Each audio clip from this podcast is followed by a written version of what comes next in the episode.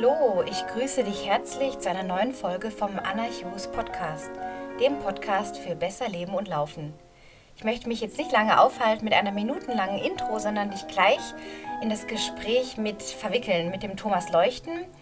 Ähm, der Thomas, der ist Experte im Feld des Triathlon, Ironman, Ausdauertrainings, auch Lauftrainings, seit über 30 Jahren im Ausdauersport unterwegs. Ähm, er ist sehr, sehr erfahren, hat eine Coaching-Ausbildung auch in Australien gemacht, wo er 20 Jahre lang lebte und jetzt seit knapp einem Jahr wieder in Süddeutschland angesiedelt ist. Und ich kenne ihn über Tailwind, das ist auch eine ganz lustige Geschichte, die ich jetzt aber hier nicht erzählen möchte vorab, sondern die ich direkt in das Gespräch mit einwickeln möchte. Es geht um das Thema Doping im Ausdauersport. Wir wollen einfach mal so ein bisschen beleuchten, was er so beobachten konnte, welche äh, Studien er gemacht hat zu diesem Thema. Auch vor allem im Ironman-Sport, wo ja auch ganz viele Altersklassenathleten plötzlich aus dem Nichts in die Höhe schießen. Und genau das kann ich auch sehr oft in der Ultra- oder in der Trailrunning-Szene beobachten. Und das ist ein Thema, worüber man eigentlich nicht gerne redet. Man kann auch niemandem was unterstellen.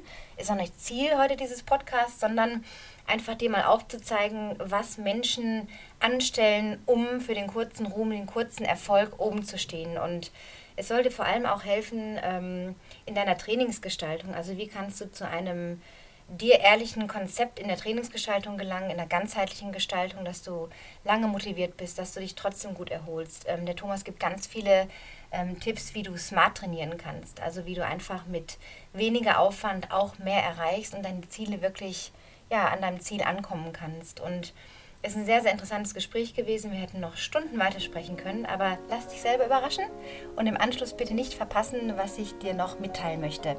Also viel Spaß beim Reinhören.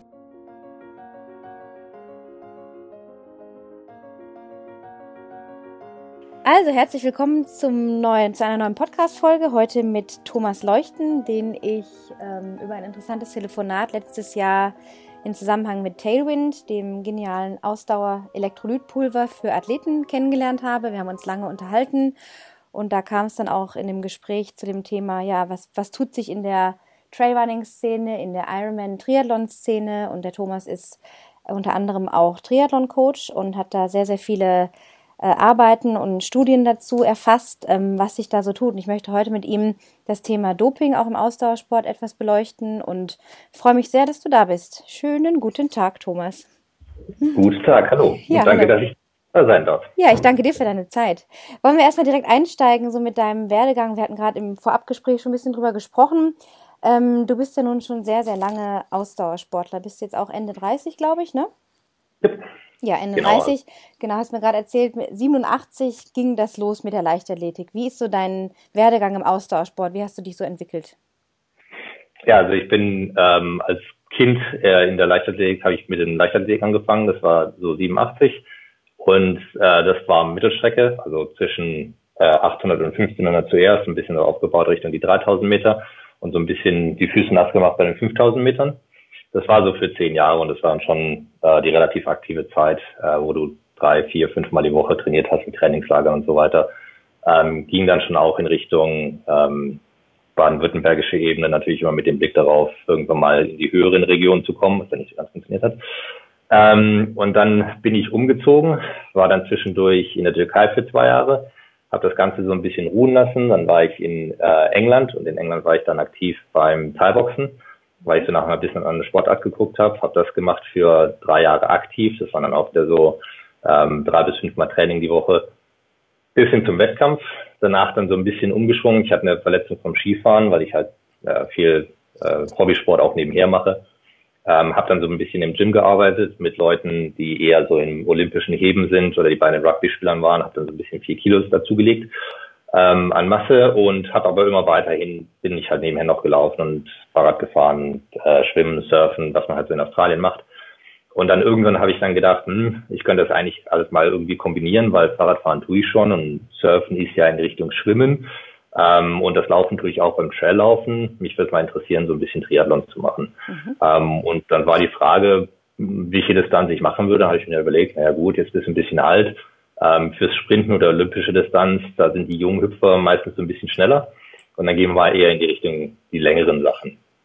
Und habe dann gesagt, ja, okay, dann mache ich halt mal die äh, Mitteldistanz, heißt das, glaube ich, in Deutschen, also 70.3, die halbe genau. Halbe Ironman-Strecke. Half Ironman-Distanz. Äh, Und ja, und das habe ich angefangen im Oktober ähm, 2013 ähm, und direkt in die Vollen. Also ich bin dann hingegangen, habe einen Coach gesucht, weil ich gesagt habe, ich möchte nicht ähm, einfach mal so mitmachen oder gucken, wie das ist, sondern ich möchte schon Zeit und Platzierung und sowas haben. Und ja, das hat dann angefangen mit so, ja, sagen wir, die zehn Stunden die Woche und dann war es so offen nach oben. Ähm, mittlerweile dann äh, bis hin zu den Weltmeisterschaftsteilnahmen in der Altersklasse und dann rückwirkend bin ich dann auch in die olympische Distanz und die Sprintdistanz äh, Sprint gegangen. Ähm, als Training war dann aber auch so gut, wenn man halt so viel Ausdauer hat, dass dann auch, da auch die Weltmeisterschaftsteilnahmen dabei waren. Ja, und das waren so die letzten die letzten 30 Jahre in Sport in Kurzaufbau. Wobei man dazu sagen muss, dass dann halt auch ähm, ich relativ viel einfach aktiv unterwegs bin. Also ich mache schon spezifisches Training, aber ich war viel mit meinem Bruder unterwegs beim Skitouren, Skifahren, Klettern, Mountainbiken, also alles Mögliche. Einfach und Traillaufen dann wahrscheinlich auch, ne? Die Trails. Traillaufen. Ja. genau, und ich hatte dann auch noch Freunde, die ähm, beim Traillaufen, die Ultras natürlich laufen, also die beim TNF 100 sind, in Australien unterwegs sind ähm, die den Tarawera machen ähm, oder ich glaube Badwater haben sie auch versucht, den äh, UTMB, ja, das Ganze in Neuseeland. Also da auch viel mit denen vom Klettern unterwegs gewesen, die dann auch nebenher dann die Ultraläufer waren, weil ich war dann eher die Distanzen im Triathlon und die waren eher die Distanzen beim Laufen und durch Triathlon lernst du dann noch Leute kennen, die dann auch beim Fahrradfahren sind. Da habe ich die ähm, Leute von mir, von den Belarus, ich weiß nicht, ob du von denen was gehört hast. Das Kenn ich nicht, eine, nee. eine Gruppe von Frauen, die als Team Ausdauer-Radsport machen. Also die machen das Race Across America, dieses, dieses, wo du anfängst auf der Westküste und einmal ja. das auf. Dreieinhalbtausend Kilometer oder so, ne? Oder also, noch mehr. noch mehr, ich glaube, das sind fast fünf. Ja. Ähm, und die haben das, glaube ich, den Streckenrekord gebrochen. Ähm, und die haben jetzt erst dieses Jahr das Race Around Ireland gemacht und haben auch da den Rekord gebrochen. Also man, man bewegt sich dann so in dieser Szene irgendwie, wo man dann alle Leute auch dann kennt und kennenlernt. So, ja. Und ähm, so äh, zum Coaching, wie bist du denn dazu gekommen? In Australien sagst du, hast die letzten 20 Jahre gelebt, bist vor knapp einem Jahr nach Deutschland zurückgekehrt, lebst jetzt in München. Und ähm, ja, wie, wie hast du da dein Coaching, sage ich mal, aufgebaut, auch in Australien mit den Athleten? Und welche Philosophie vor allem vertrittst du? Also das war, ich hatte angefangen mit einem Coach, äh, den ich einfach übers Internet gefunden habe, über ähm, Triathlon Australia. Und ähm, irgendwann fängt man an, so ein bisschen Gespür dafür zu kriegen, was so funktioniert, was so nicht funktioniert. Ähm, also je länger man in egal welchen Sport ist, weiß man dann, ob man seine Grenzen äh, erreicht hat oder nicht. Und bei dem Coach war es dann, dass mir manche Sachen so nicht gepasst haben. Also man muss dann immer natürlich aufpassen bei den Ausdauersportarten mit Verletzungen. Und da waren so ein paar nicht gute Sachen dabei. Und dadurch habe ich angefangen, mir Sachen selber anzulesen und habe mich dafür einfach immer mehr interessiert und habe dann gesagt, naja gut, ähm, wie kann ich eigentlich selber da involviert sein, weil mir diese Art des, des Coachings nicht gepasst hat. Ähm, habe das aber eher so für mich gemacht und weil ich das für mich selber gemacht habe, gab es viele Trainingskollegen, die viele Fragen äh, gehabt haben, die mich gefragt haben, oh, wie, wie trainierst du mit Leistungsmesser? Ähm, wie trainierst du bei der Ausdauer? Warum machst du dieses? Warum machst du jenes? Und ich hatte für viele Sachen nicht wirklich eine Antwort zu dem Zeitpunkt, also habe ich immer weiter und immer weiter gelesen, bis ich halt Antworten hatte. Ähm, und ich muss auch sagen, ich hatte dann auch das Riesenglück, dass zum Beispiel beim Schwimmen ich mit einem äh, Coach, also einem, einem weiblichen Coach gearbeitet habe, die ähm, olympische Bronzemedaille, glaube ich, unter sich hat äh, aus Sydney 2000. Wow, ja. ähm, und die auch mehrere, ich glaube, Weltrekord hatte. Also sie arbeitet auch viel mit, ähm, mit Athleten mit Behinderungen und auch da Rekordhalter hat und Weltrekorde hat, die dann nicht so offiziell sind, weil sie mit unterschiedlichen Schwimmverbänden laufen. Mhm. Ähm, also man darf das dann nicht so an die, an die große Glocke hängen. Also bin ich dem ausgesetzt gewesen, was es eigentlich heißt, ein Coach zu sein. Und dann habe ich meinen Coach gewechselt, ähm, habe jemand anderen gefunden bei diesem Coaching-Kurs. Also in Australien ist es so, du machst so zwei Wochen einen Coaching-Kurs. Da habe ich meinen Coach kennengelernt und muss danach ein Praktikum machen, habe das Praktikum gemacht und habe zu diesem Zeitpunkt mich mit dem Coach unterhalten und gesagt, ich, er solle sich mal meine Sachen angucken, hat er gemacht. Und dieser Coach wiederum hat äh, einen Partner, der mit der Jugend auch noch arbeitet. Also der ist zuständig für die Jugend und Jugendentwicklung mhm. und der hat auch Professionelle unter sich. Also hat man so einen kompletten Schritt gemacht in eine andere Richtung von diesem Age Grouper hin zu auf einmal bist du, hast du mit Elite zu tun. Also der Mind Coach äh, trainiert auch Professionelle und dessen Businesspartner ähm, trainiert Professionelle in der ITU, also in der Kurzdistanz ähm, für die jüngere Generation und baut auch die jüngere Generation auf. Dazu muss man kurz sagen, ITU ist die International Triathlon ja. Organisation praktisch, ne? Okay. Ja, für die, die es nicht wissen. Genau, ja. Ähm, also hat äh, der arbeitet mit, mit denen zusammen und das hat mir einfach wahnsinnig Spaß gemacht. Ich habe schon dann nebenher zusammengearbeitet mit ähm, den Age-Groupern, einfach weil ich das nebenher gemacht habe und habe dann angefangen dadurch, ähm, einfach weil ich einen Enthusiasmus dafür habe, ähm, Leute bei der Technik anzugucken und dann habe ich halt angefangen, dafür dann auch Geld zu nehmen. Ähm, du hattest vorhin angesprochen, äh, Trainingsphilosophie. Mhm. Auch da Glück gehabt quasi, weil dieser Coach, also wenn man so als Age-Grouper reingeht, dann ist man immer so wahnsinnig aggressiv. Man möchte immer alles ganz viel machen, das muss alles ganz hart sein und ne, je, je schlechter du dich fühlst beim, beim Training, desto ähm, härter bist du quasi. Genau, no pain, no gain. genau so. Und dieser Coach hat sich meinen Trainingsplan angeguckt und hat gesagt, okay, dann nehmen wir erstmal 30 Prozent raus.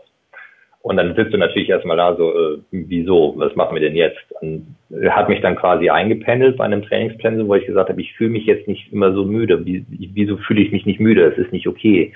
Aber was ich dann halt gemerkt habe, ist, dass ich die ersten zwei Wettkämpfe halt ein PB hatte, also Personal Best hatte. Ähm, äh, bei meinen Wettkämpfen mit diesem reduzierten Training. So, mhm. Also ging das schon mal in die Richtung Trainingsphilosophie, mehr ist nicht unbedingt besser. Mhm. Und Wie, worauf führst du das zurück? Auf eine höhere Effizienz? Also in diesen 30 Prozent weniger, aber hast du dann das, was du dann doch trainiert hast, mit weniger Zeitaufwand einfach effizienter trainiert oder was hast du da konkret verändert in, deinem, in deiner Trainingsgestaltung? Ähm, es ist für die Age-Grouper wahnsinnig schwierig, also die Altersklassenathleten ähm, wahnsinnig schwierig, das Training wegzustecken. Du hast ja nur einen Trainingseffekt letztendlich, wenn du das Training absorbieren kannst. Wenn du nicht genug Schlaf kriegst, wenn du nicht genug isst, wenn du zu viel Stress hast, dann packst du diese Trainingseinheit nicht weg, dein Körper ähm, passt sich nicht an und du gehst nicht in die nächste Trainingseinheit frisch, sondern gehst da rein müde. Und das Einzige, was du dadurch machst, ist, du gräbst dem Loch. Wenn du das jetzt anpasst und du erlaubst dem mehr zu regenerieren, dann bist du besser angepasst über lange Zeit gesehen. Also du machst weniger, aber es ist effizienter, weil du deinem Körper erlaubst, das so zu regeln, wie das für dich wichtig ist. Das ist wahnsinnig schwer, sowas in den Kopf zu kriegen. Wirklich wahnsinnig schwer. Und das war dann auch so diese, waren dann diese Anfänge von der Trainingsphilosophie, wo ich dann mit einem, ähm, mit einem weiblichen Athleten gearbeitet habe, die wollte Ironman machen, mhm. ähm, hat schon vorher Ironman gemacht, äh, auch unter anderen Trainern und kannte halt dieses Gefühl, sich komplett kaputt zu machen. Also sie kannte nur dieses Gefühl, zu einem Wettkampf zu gehen und einfach sich nicht gut zu fühlen. Und das war so die Normalität für sie und war halt dann auch schon so ein bisschen kritisch. Ne? Und da habe ich gesagt, ja, ähm, wir gucken uns das mal an. Und die, die war nach einem dieser Wettkämpfe so weit, dass sie gesagt hat, sie hängt jetzt alles an den Nagel. Also gesagt, sehr demotiviert einfach auch durch die Müdigkeit, ja, durch einmal wieder einfach dann launisch und mag nicht mehr so eine Art Burnout dann fast schon, ne? Kompletter, kompletter Burnout. Also das war dann so, ich konnte nicht sagen, ich konnte nicht sagen, wir machen fünfmal die Woche Training, das war sofort Abwehrhaltung. Mhm. Dann habe ich gesagt, okay, wir schauen uns das an. Und das hat dann angefangen mit Yoga. Also wirklich nur einfach, um nur eine Struktur reinzukriegen. Yoga, ein bisschen Dehnen, ein bisschen Kraftaufbau, vielleicht mal einmal in der Woche Radfahren gehen, wenig. Dann vielleicht ein bisschen laufen gehen. Und es war, ich glaube, wir hatten Zeit acht Monate auf den Ironman in Südafrika. Mhm. Und das war so komplett von Null angefangen. Und irgendwann hat sie dann ähm, der Hafer gestochen und dann wollte sie wieder mehr machen, aber auf einmal viel zu viel. Dann habe ich gesagt, okay, es geht noch nicht. Du musst mir so ein bisschen vertrauen. Das ist ja immer das Schwierigste bei den Athleten. Ne? Ja, ist ganz schwierig. Das stelle ich auch fest, ja. zu sein, vertrauen mir da mal. Ähm, es, hat, es hat dann so ein bisschen gebraucht, aber sie hat dann Fortschritte gesehen, die sie vorher nicht kannte. Also ich habe mich viel auf Technik orientiert gesagt, du musst effizienter werden.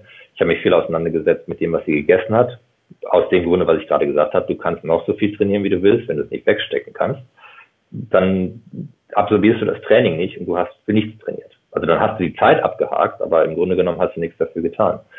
Und erst ganz, ganz spät habe ich angefangen mit Intensität. Also wir, wenn wir trainieren, und du kennst wahrscheinlich selber vom Coachen, du musst ja eine Basis haben, um überhaupt diese hohe Intensität draufsetzen zu können. Dass genau. jemand sich schnell genug regeneriert, um da wieder runterzukommen und die nächste intensive Einheit draufzubauen. Und das habe ich hochgezogen fast bis sechs Wochen vor dem Wettkampf, dass ich keine Intensität drin hatte. Und das wow. war für sich komplett nicht okay. Also die hat wahnsinnig gegen mich gearbeitet, weil das psychologisch für sie war, dass sie gedacht hat, sie, sie macht jetzt gar nichts, sie wird nicht gut abschneiden und das hast du nicht gesehen. Und dann erst die sechs Wochen davor das hochgezogen und dann auch darauf geachtet, dass sie halt den äh, psychologisch dabei ist, weil sie nicht so eine gute äh, Schwimmerin ist, aber auch mehr im Kopf als sonst wie. Mhm. Und dann auch mit ihr gearbeitet, während sie in Südafrika war, einfach sich nur ins Meer zu begeben und im Meer zu sein. Nicht, nicht mit äh, Zahlen, Daten und so weiter, sondern einfach nur in der Zone zu sein. Wie fühlst du dich? Kannst du was sehen? Kannst du Strömungen sehen, wie fühlst du dich, wenn der Wellengang groß ist und so weiter und so fort. Also meinst du, ist halt vorher hingeflogen zum Akklimatisieren, so eine Woche vorher genau. oder so und hast sie dann noch praktisch über Telefon dann oder Skype betreut? Genau. Okay. Mhm. Genau. Ähm, und ja, und dann ging sie eigentlich relativ relaxed in das Training rein. Ich habe dann auch viel mit ihr gearbeitet, was die Ernährung angeht. Habe natürlich auch früh angefangen und immer wieder reingeschoben. Also wie sieht es aus mit der Ernährung? Wie sieht es aus mit dem Trinken? Weil natürlich im Ironman, weil es so eine lange Distanz ist, äh, ist das boah, gute 40 Prozent des Wettkampfs. Also wenn du da einen Fehler machst auf dem Rad und du nicht genug isst oder trinkst, dann läufst du halt nicht mehr. Mhm. Kriegst du Krämpfe, gehst kotzen, das Übliche. Genau. Ja, letztendlich ist sie dann, ähm, äh, ist sie dann Sechste geworden in ihrer Altersklasse wow. und hat den Rolldown ähm, einen Spot für Kona gekriegt. Also für die Weltmeisterschaften. Die Weltmeisterschaften. Wahnsinn, in Hawaii dann. Ja, genau. Was sie zu dem Zeitpunkt nicht annehmen konnte, weil das Leben hat ihr so ein bisschen dazwischen gefunkt. Ähm, das stichelt doch so ein bisschen, aber sie hat halt, was sie gemerkt hat, ist, dass es nicht notwendig ist, sich komplett kaputt zu machen, solange man strukturiert ist und man damit arbeiten kann. Und man muss auch dazu sagen, dass die ersten zwei Monate komplettes Chaos waren oder drei Monate, weil sie halt sehr viel fliegen musste mit der Arbeit. Und das geht dann auch wieder zurück auf diese Trainingsphilosophie. Ich, ich stelle mich nicht dahinter und sage, hier ist die Struktur, mach das, sondern ich bin schon ein datenfokussierter Mensch. Ich möchte wissen, auch wie es den Leuten geht. Also wie fühlst du dich? Bist du müde? Denkst du, du kannst es machen? Ähm, nur um es abzuhaken, es macht keinen Sinn. Und da muss man halt so ein bisschen zwischen den Zeilen lesen und interpretieren, wie fühlen die sich gerade. Also haben die so einen mentalen Block, äh, haben die keinen Bock aufs Training, dann ist es besser, du nimmst mal die Intensität raus. Also ich bin dann auch so, dass ich innerhalb einer Woche Sachen rumschiebe oder Sachen rausnehme und sage, oder auch für den Athleten entscheide und sage, das machst du jetzt nicht. Mhm. Ähm, es ist natürlich ein wahnsinniges Abgeben der Kontrolle seitens der Athleten und da müssen sie dir schon vertrauen. Aber es hat dann bei ihr zum Beispiel so funktioniert. Das ist ja auch der Punkt, was du vorhin gesagt hast, dieses Vertrauen, so dass du ihr gesagt hast, vertrau mir mal, ne? Das Vertrauen ist ja nicht greifbar, das ist ja nur spürbar und erlebbar. Und das ist der Prozess, wenn sich da die Leute einlassen, das bewundere ich auch immer, wenn sich jemand in die Hände von einem Coach begibt, bedeutet das ja auch einen großen Mut äh, von der Person, ja, die sagt, hey, ich will mit dir arbeiten, ich will was verändern. Also, wie du auch gesagt hast, so wie das Vertrauen über diese Monate sich aufgebaut hat, weil sie es gespürt hat, ja. Diese ja. Sicherheit gespürt hat, das ist ganz wichtig. Und da bist du sicherlich einer der, sage ich mal, noch in der Minderheit, vielleicht mit mir auch zusammen, eher in der Minderheit an, an Coaches, die auf diese Ganzheitlichkeit achten und eben nicht nur die Daten vorgeben und, und renn mal oder trainier mal so und so viele Stunden, so und so viele Kilometer, sondern die Person anschauen. Und das ist das, was, glaube ich, total unterschätzt wird heutzutage, was das für eine Rolle spielt. Ja, und ich glaube, da ist auch so ein bisschen der, äh, die Krux, dass viele Leute, die diesen Erfahrungswert selber nicht gemacht haben, was es heißt oder wie viel man erreichen kann, wenn man intelligent trainiert. Also nicht einfach nur zu machen, weil der Plan da ist oder etwas zu verwenden, was jemand anders einfach mal gesagt hat oder angewendet hat, so wie im Bodybuilding auch. Du musst diese Art der Wiederholung machen, um diese Art des Muskelaufbaus zu machen, deswegen mach das jetzt. Ähm, sondern dann auch wirklich ganzheitlich den, den Athleten anzugucken und sich darauf einzustellen. Und wie gesagt, ich hatte halt das Glück, sowohl durch diesen, also diesen Coach zu finden, der selber schon so viel Erfahrung hatte und wo ich dann quasi meinen eigenen Trainingsplan analysieren konnte. Und dann dadurch auch, dass ich mit der Jugend gearbeitet habe, zu sehen, in Anführungszeichen, wie wenig die Jugend trainiert, aber wie fit und technisch gut die sind und wie viel, wie schnell die dadurch eigentlich sind. Also wenn du dann vergleichst eins zu eins, ne, wie viele Ironman-Athleten tra trainieren bei den Altersklassen und wie wenig im Vergleich die Jugend trainiert hat. Und wenn ich sage Jugend, das sind ähm, unter 14-Jährige mhm. bis hin zu den U23 und wie schnell die sind, dann, dann siehst du da schon, dass da äh, einiges im Argen liegt, ähm, dass viele, also Leute viel zu viel trainieren ähm, und viel zu wenig Intensität oder spezifisch ist. Aber es ist halt schwer, das, das in die Köpfe der Leute zu kriegen. Woher, worauf führst du das zurück? Das ist so die Frage dazu. Ähm, worauf führst du das zurück, dass diese doch mittlerweile echt ein bisschen veraltete Philosophie No Pain, No Gain und viel ist viel und bringt viel, worauf führst du das zurück, dass das ähm, weiterbringt? Weil letztendlich leiden ja die Athleten drunter. Und wir sind ja nun mal, ein, wir sind ja alle Hobbyathleten, ambitionierte Hobbyathleten mit einem Leistungsanspruch. Klar, jetzt auch wie deine Kundin, die du gerade be beschrieben hast, die Klientin. Aber warum denkst du, machen sich die Leute so kaputt und begeben sich in diese in diese Philosophie hinein, die letztendlich doch gegen den Strom geht langfristig, weil man eben dran kaputt geht? Jetzt, jetzt muss ich vorsichtig sein, weil ich muss doch Mitglied zumindest einer Union sein, um einen Coachingschein zu haben. ähm, äh, ich mache mittlerweile das System dafür verantwortlich. Ähm, also System heißt für mich die Sportverbände, die heutzutage die Sportverbände. Ähm, ich glaube, man muss das so ein bisschen historisch einordnen. Die Leute, die heutzutage in den Sportverbänden sitzen, in den, in den Führungspositionen sitzen, sind ehemalige oder häufig zumindest involvierte ehemalige Sportler oder zu einem Zeitpunkt, wo diese Art des Trainings normal war. Und das habe ich ja selber erlebt. Also ich war ja unter Trainern in den 80ern, frühen 90ern, die zu diesem Zeitpunkt Trainer waren, die ihre Trainersachen gelernt haben in den 70ern. Also du hast immer noch diese, diese Leute drin gehabt, die diese Art des Trainings weitergegeben haben. Jetzt bin ich derjenige, der Ende 30 ist und hätte, hätte ich mich nicht geändert, genau dieselbe Sache im Kopf drin. Und meine Vorgesetzten in den Verbänden wären genau die, die mich früher trainiert hatten. Also die haben sich da nicht, nicht weitergebildet. Mhm. Und weil sie sich in diesen Verbänden treffen, läuft da auch nichts. Die Leute, die wirklich eine Veränderung vorantreiben, und du hörst ja selber oder du kennst, äh, kennst ja selber Rich Roll und dergleichen, ja. ähm, die sind so ein bisschen anders. Also man kriegt diesen Einfluss meistens nicht aus dem System mit, wie Leute anders trainieren, sondern von äh, Peers, also von seinen äh, Leuten, mit denen man zu tun hat. Mein Coach aus Australien ist zwar auch Coach für die australische Triathlon Union, ähm, aber sagt halt auch, äh, hat halt auch seine Meinung dazu, sagen wir so. Also er, er macht das auch lieber selber und folgt nicht diesen Plänen, die vorgeschrieben werden und folgt nicht diesem System von, du kannst nur was wissen, wenn du äh, Trainerlizenz C, D, A hast. Mhm. Das ist so, es ist dieses typische, denken, dass man lernt oder dass man gut sein könne, wenn man bestimmte Sachen gelernt hat. Aber wenn du selber nicht Athlet bist, dann weißt du nicht, was, also kannst du nicht abwägen, was richtig und was falsch ist. Und ich glaube, da liegt das eigentliche Problem, dass, dass Leute was lernen, was in Büchern steht und weiter diesem Kram folgen, ohne es zu hinterfragen, weil das in Anführungszeichen die beste Information ist, die sie haben und halt nicht probieren, aber natürlich auch nicht die, äh, die Umgebung bekommen, um es probieren zu können. Also wenn ich sage, ich möchte jetzt involviert sein in Triathlon, ich möchte mit der Jugend arbeiten oder ich möchte mit den Erwachsenen arbeiten, wie würde es denn funktionieren außerhalb, also außer ich würde das jetzt privat machen, wie würde ich denn Zugang zu bekommen? Mhm. Wenn ich es in einem, äh, in einer Union machen möchte, also in einem Verband machen möchte, dann muss ich diesen Regeln unterstehen. Dann muss ich diesen, Fortsch äh, diesen Fortschritt unterstehen, äh, der, sorry, diesen Fortbildung unterstehen. Und das ist also das ist das System an sich, das keine guten Leute ausbildet und das nicht hinterfragt. Erst wenn jemand kommt, der sich da komplett rausbewegt, der dann Erfolg zeigt, wird der wieder ins System reingeholt. Bestes Beispiel dafür ist Jamie Turner in, ähm, in Australien. Äh, ich weiß nicht, ob du den kennst. Der den ist kenn jetzt, ich nicht, nee.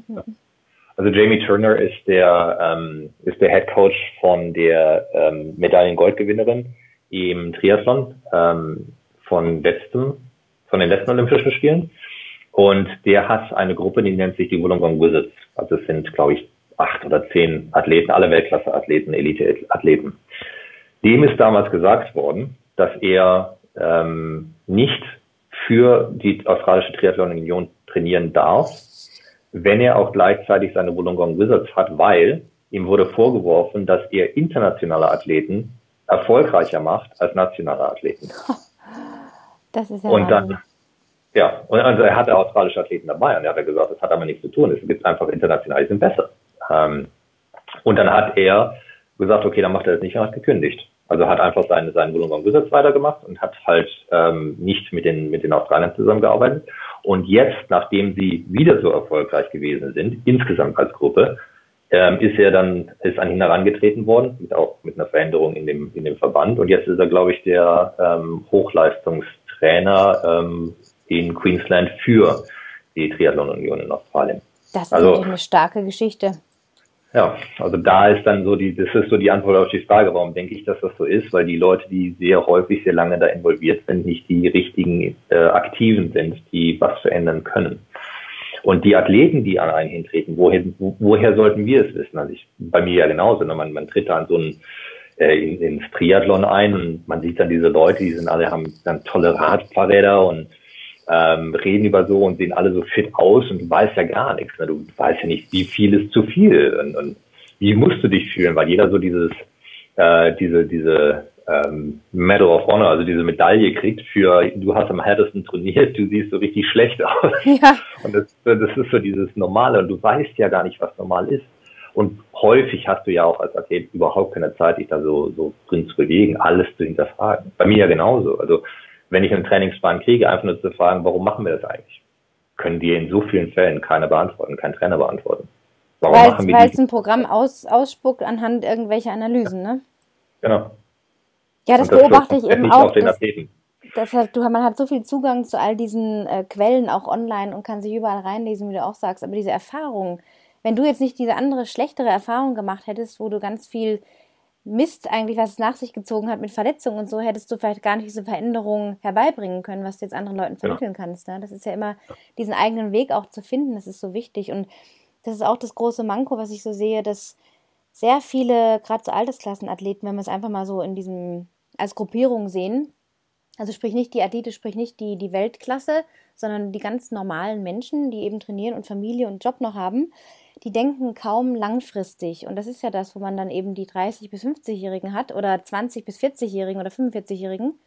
Und die machen sich kaputt, halten sowieso nicht lange durch, weil sie sich einfach völlig verausgaben. Und da frage ich mich immer so, wo, wo siehst du den größten Struggle bei diesen Altersklassenathleten, jetzt auch im Triathlon? Man kann es sicherlich auch aufs Trailrunning, was ich beobachte, übertragen.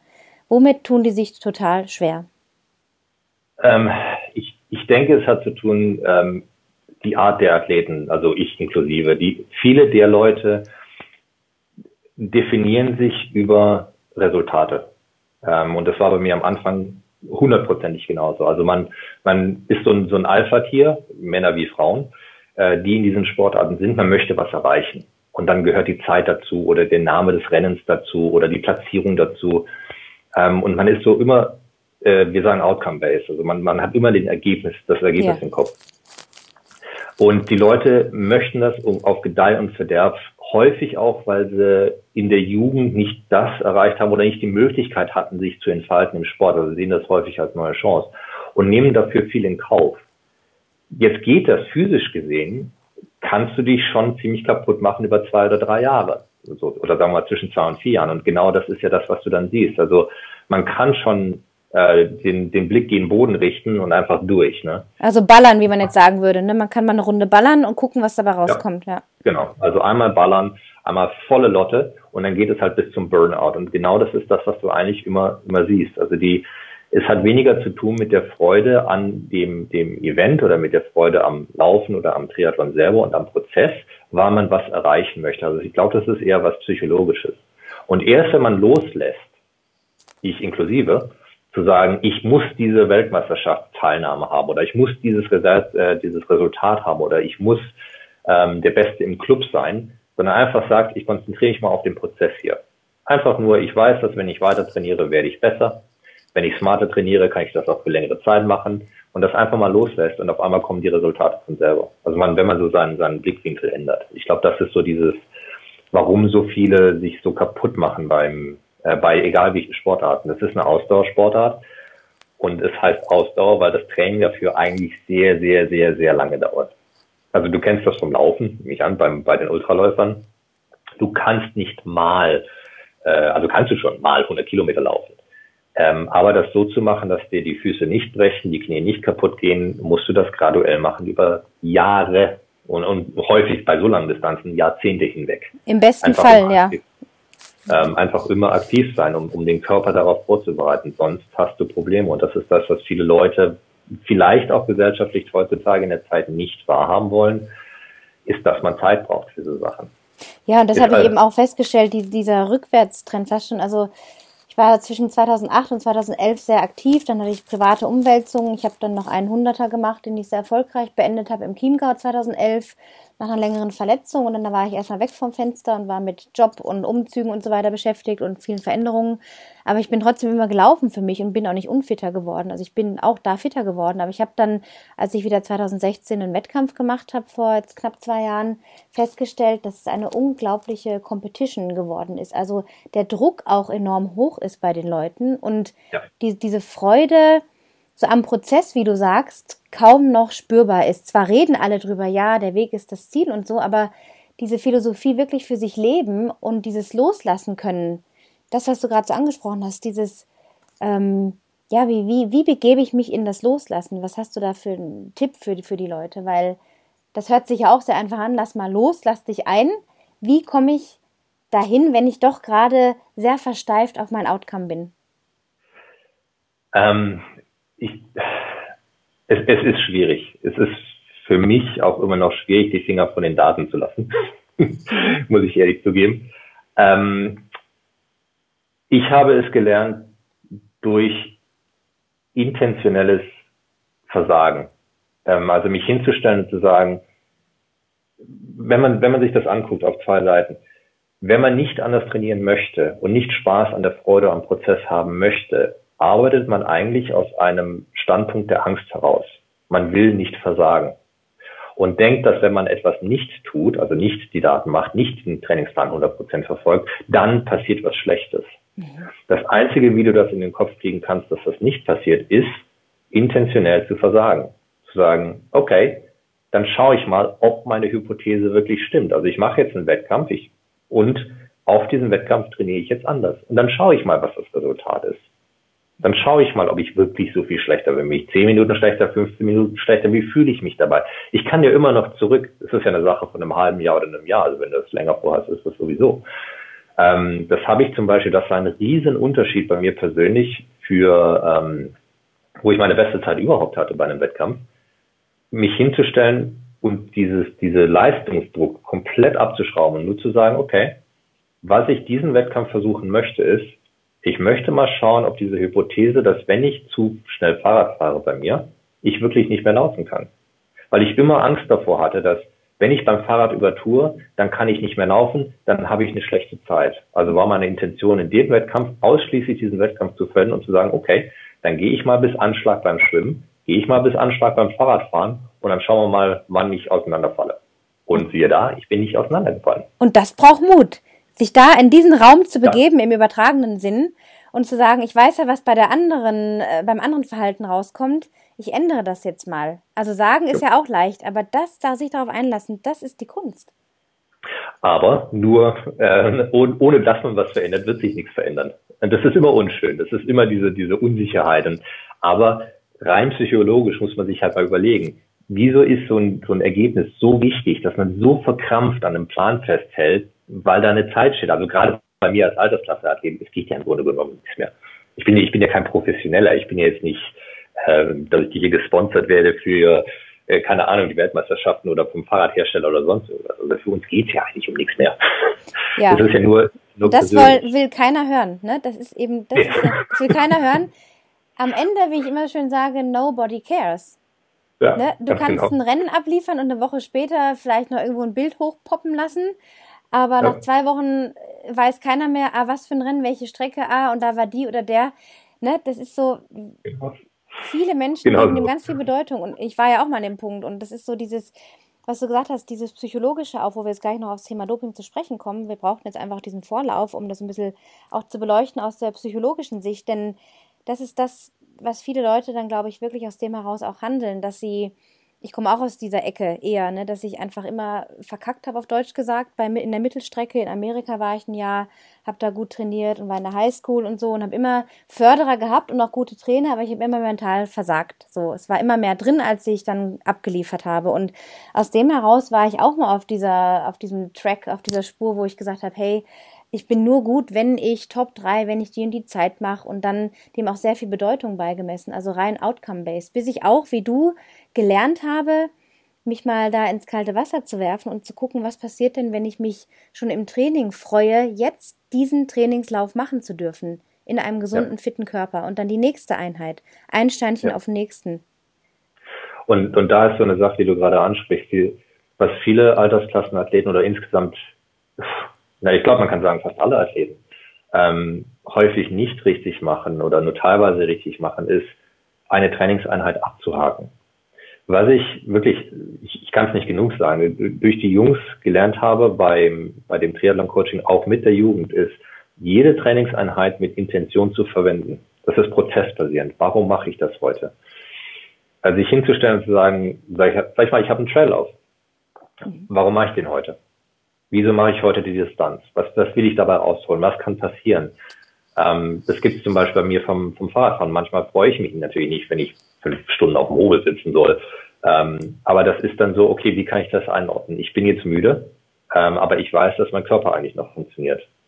Also verwende ich heute dazu, mich mental darauf einzustellen, nicht auf die Zahlen zu gucken, sondern es einfach mal durchzuradeln. Mhm. Beziehungsweise ich mache eine Trainingseinheit, die eine intensive sein soll. Und ich, ich wach auf und ich habe eine harte Woche hinter mir und sage, äh, fühle mich eigentlich so. Also sagen, im Wettkampf ist es genauso. Ich weiß, dass ich vom Rad runterkommen werde und meine Beine fühlen sich nie frisch an. Also verwende das heute, um an deiner Form zu arbeiten, an deiner Körperhaltung zu arbeiten. Nicht auf die Zeit, nicht habe ich jetzt die acht Kilometer rausgehauen, 10, 20, 17, was auch immer, sondern immer diese kleinen Mikrosachen. Und dann fängst du immer an, so fängst du quasi an, diese, diesen Prozess damit reinzuarbeiten und nicht nur auf diese Resultate zu gucken, weil die fluktuieren so stark. Du guckst dir einen einen Lauf, einen langen Lauf von einem Wettkampf und denkst, ja super, wenn du die Zeit ablieferst, dann kannst du auch gleich nicht anfangen. Und dann bist du auf einmal im Wettkampf, weil du dann getapert bist und dann funktioniert es auf einmal. Ne? Also das Ganze immer nicht so hinterfragen, sondern sich Sachen rauszusuchen, woran arbeite ich heute. Mhm. Und für viele, mich inklusive, du wahrscheinlich auch inklusive, ist es manchmal auch zu sagen, heute geht es einfach darum, nur mal zu laufen. Das nenne ich dann den No-Brainer-Lauf. Das ist ein ja. No-Brainer, wo ich echt so, ach, Strecke hier, Strecke da, eine Stunde, eineinhalb, 45 Minuten, easy going. Gedanken ja. kommen und gehen und das ist eine Wohltat dann auch in dem Moment, ohne ja. sich dafür schlecht zu fühlen oder zu denken, mir rennt jetzt was davon. Genau. Und das, das dann aber auch aktiv zu betreiben. Also zum Beispiel, ich habe jetzt am Wochenende, hatte ich auch zwei Trainingseinheiten drin. Wie gesagt, bei mir, ich bin auch immer noch datenbasiert. Ähm, aber zu sagen, nee, da ziehe ich jetzt die, die Turnski an und dann gehe ich Turnski. Ist genauso Training. Mhm. Und da ich jetzt nicht direkt vor dem Wettkampf bin, ist das vollkommen egal. Wenn, wenn du es aus dem Trainingseffekt anguckst, ist doch super. Du bist viereinhalb Stunden unterwegs, bist einen Berg am Hochschlappen, das ist gut für die Beine, gibt dir Kraft, ähm, kriegst dann noch ein bisschen mehr rote Blutkörperchen, supi. Ja, in der ähm, einfach, Höhe, ne? ja. Ähm, einfach um das aus dem Kopf rauszukriegen, dass man, dass man nicht ständig diesem Plan folgen muss. Ja, diese Flexibilität, auch die braucht Mut, weil für die meisten, wie wir gerade schon gesagt haben, geht es um fast manchmal so Leben oder Tod, habe ich das Gefühl. Und ja. deswegen da jetzt auch so ein bisschen die Überleitung zum, zum Thema Doping. Also ähm, kurz aus der Trailrunning-Szene, die ich jetzt seit zwei Jahren wieder ein bisschen intensiver oder auch teilweise sehr intensiv ein bisschen verfolgt habe, nachdem ich dann Jahre da raus war, ähm, ist schon, dass die Competition enorm geworden ist. Natürlich auch eine Entwicklung von äh, Zugang zu den ganzen Ressourcen online. Ähm, natürlich auch Marketing der Sportfirmen, da fließt ja alles mit rein, dass einfach die Leute plötzlich denken, hey, das mache ich auch mal und sich dann steigern.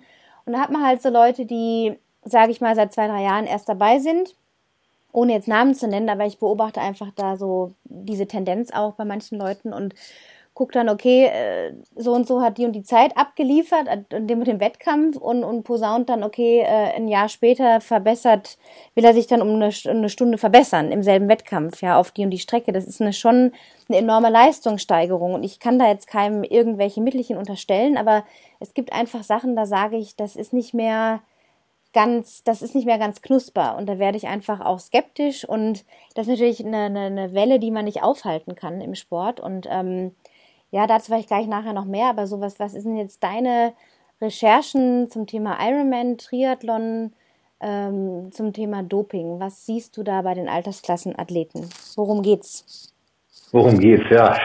Äh, es, ist, es ist ein wahnsinnig schwieriges Thema. Also man muss vorweg sagen, es, es gibt so ein, so ein paar Anhaltspunkte. A, ist es eigentlich sehr traurig in, im Sport, egal von Elite bis Altersklassen, dass man bestimmten Leistungen ähm, Hilfsmittel unterstellt. Es ist schade, wahnsinnig schade für die Leute, die genetisch so bedingt sind, dass sie es eigentlich nicht brauchen. Also die einen VO2 Max haben, also eine, eine ähm, Sauerstoffaufnahme ja. haben, mhm. die so hoch ist, genetisch bedingt, dass kein Normalsterblicher drankommt. Die haben einfach den genetischen Jackpot. Ähm, und wenn man die dann hinterfragt und sagt, oh, der hat dann aber gedopt, das ist unschön, wenn sie nicht gedopt haben.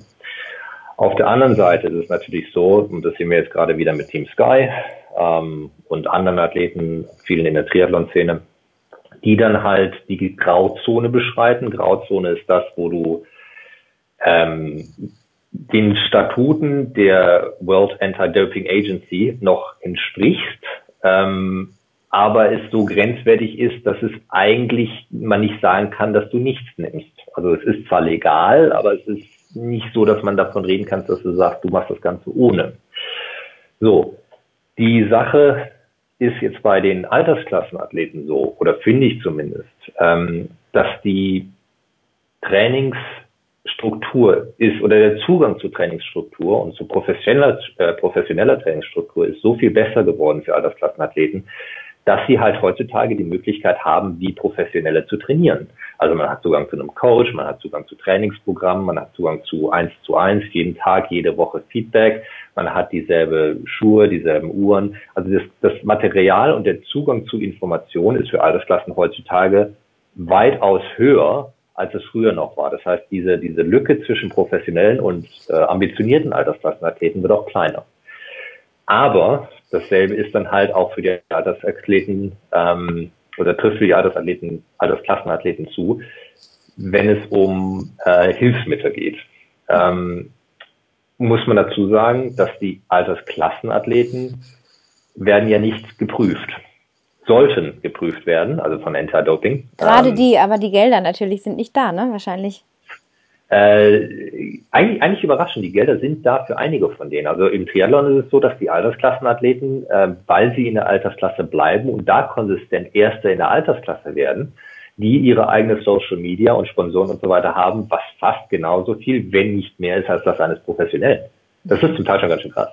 Also die haben dann wirklich, die sehen aus wie Professionelle in den Anzügen, aber bleiben in der Altersklasse und räumen da eins, eins für eins mal ab. Also sie kriegen dann die Wetsuits bezahlt, das Fahrrad bezahlt, äh, den Flug bezahlt, die Helme bezahlt und so weiter und so fort. Und die werden nicht überprüft. Mhm. Ähm, also ich bin jetzt, wie viele Wettkämpfe habe ich gemacht? Meine Güte, äh, im Triathlon alleine über 20 jetzt. Und ich bin nicht einmal geprüft worden. Und ich bin, ich bin im oberen Bereich, also in den Top 10 am Vorne dabei, ja. ja. Ähm, also da würde man meinen, sollte man eigentlich dem Ganzen unterstellt sein, ist man aber nicht. So.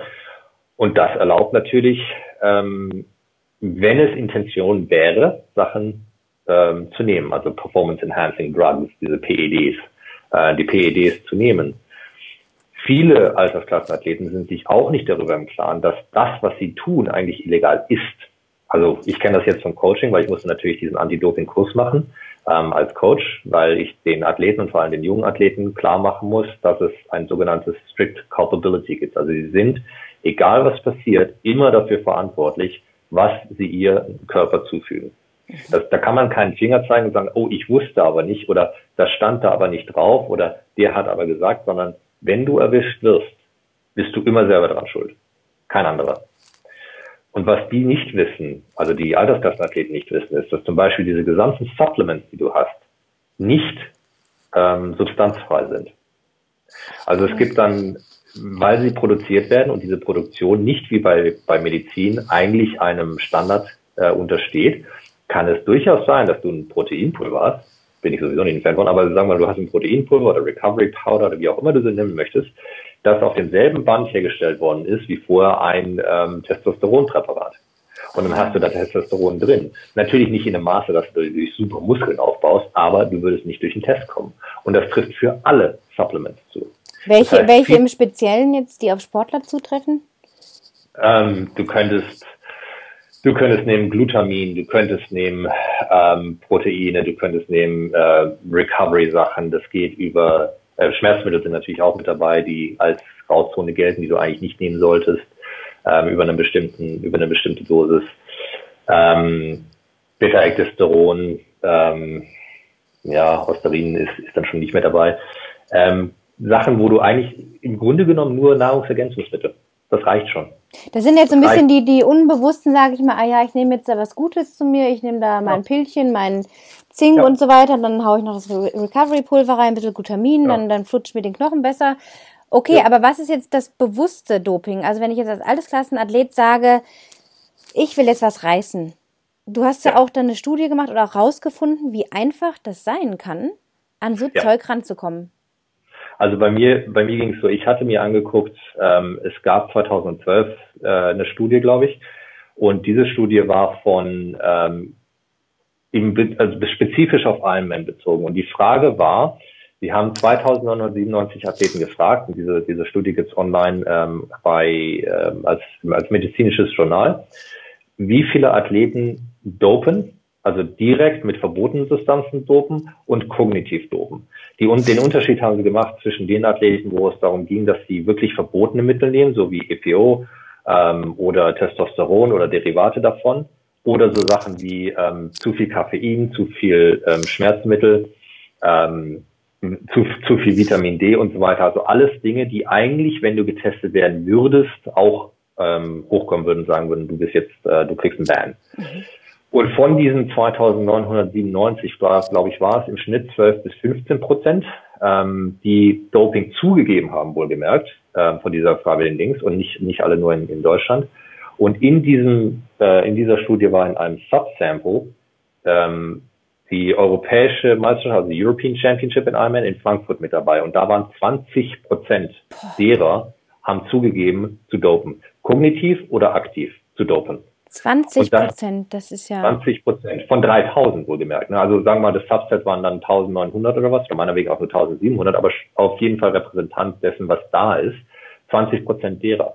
Und wenn du dir dann mal überlegst, dass nur die Top 3 eigentlich einen Spot kriegen für die Weltmeisterschaft in Kona, dann kannst du das mal hochrechnen und dann kommst du so auf dieses Oha. Mhm. Das sind aber, das sind aber einige derer. Also da ist dann die Frage, seid ihr alle nur gedopt oder was ist da los? Ähm, und das sind die, die es zugeben. Das sind ja noch nicht mal die, die dann gesagt haben, nee, nee, danke, ich mache hier mal bei dem Ding nicht mit. Ähm, so, und dann habe ich gesagt, und das ging dann so ein bisschen weiter, und dann habe ich gesagt, okay, es verwundert mich jetzt nicht wirklich, weil man sieht ja schon manche Resultate. Also wenn man, man, man kommt sich immer doof vor, wenn man am Anfang dasteht, und das kennst du wahrscheinlich von dir selber. Du stehst da und sagst, ach ja, ich bin halt nicht gut genug, ich habe nicht genug trainiert, deswegen sind andere besser. Kenne ja? ich schon also, auch, ja. Also der hat 30 Stunden trainiert pro Woche und der hat halt einen Halbtagsjob oder weiß der Geier was.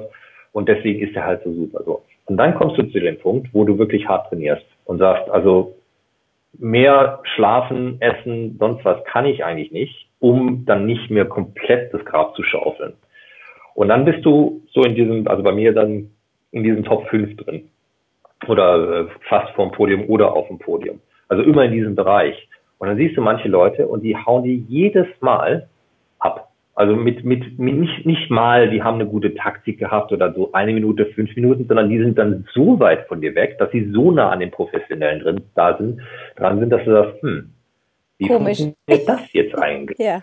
Also da müssen ja schon wahnsinnig viele genetisch Ambitionierte mit dabei sein, ähm, dass du da so wirklich gar keine Chance hast. Und dazu ne, die genetische Disposition, die du vorhin erwähnt hast mit dem äh, VO2 Max, das ist ja eine ganz, ganz geringe Anzahl ja. Prozentzahl. Das entspricht also nicht, das kann man nicht auf diese Altersklassen- und Profi-Differenz äh, umlegen. Ne? Das wäre einfach, das wären einfach zu viele, die in so einer Nischensportart, die es ja immer noch ist, so gut wären. Ja.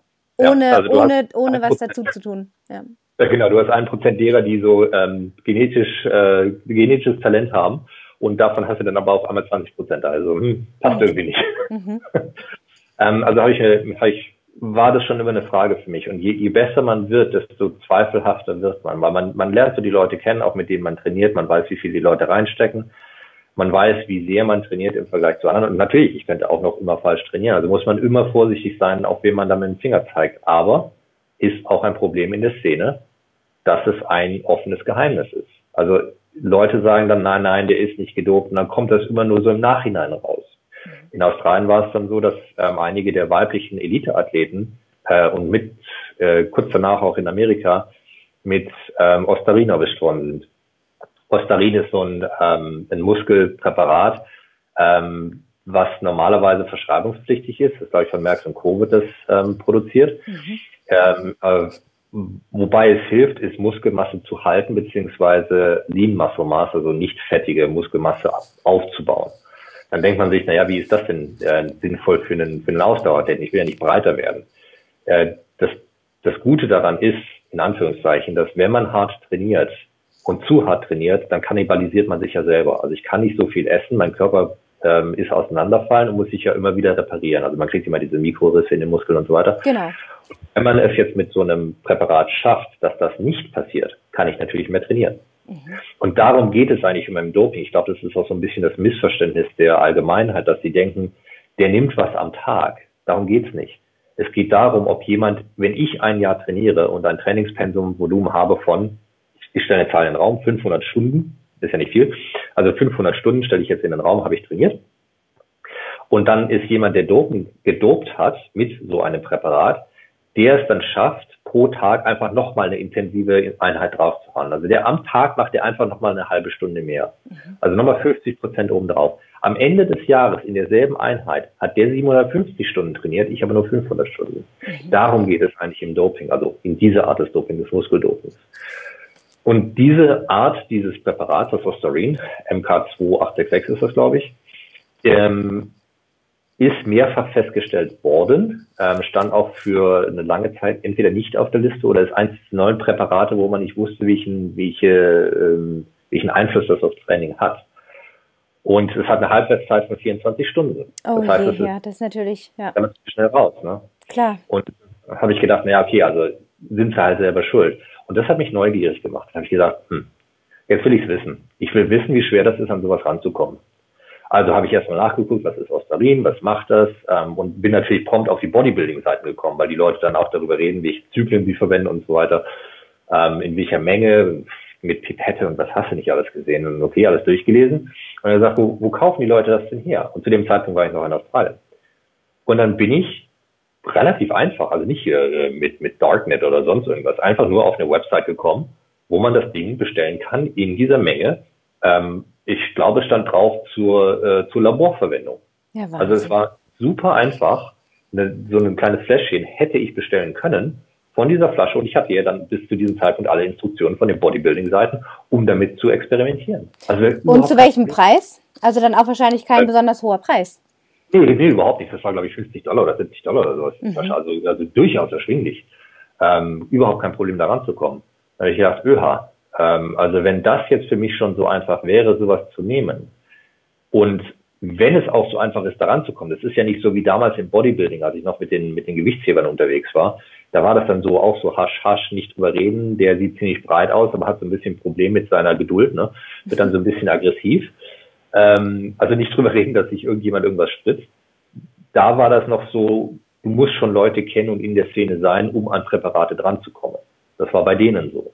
Aber so ist es dann so einfach dran zu kommen, dass das quasi so, so irgendwie so semi-legal wirkt. Das ist so, ja, wieso? Ich kann es doch kaufen. Wenn es verboten wäre, dann könnte ich es ja nicht kaufen oder ich müsste zum Doktor gehen oder sonst irgendwas. Ist aber überhaupt und, nicht der Und Fall. das ist aktuell vor ein oder zwei Jahren gewesen, dass du das recherchiert hast? Ja. Okay. Das ist maximal zwei Jahre her. Okay, also das ist auch mittlerweile so, so einigermaßen mit drin. Und dann kennst du ja auch noch die ähm, diese Dokumentation über ähm, Brian Vogel. Ja. ja. Ähm, also es gibt ja dann auch dieses Mikrodoping mit EPO, aber da musst du dann schon wieder Zugang zum Doktor haben. Also wenn der Wille da ist, ist es eigentlich nicht schwierig ähm, zu dopen.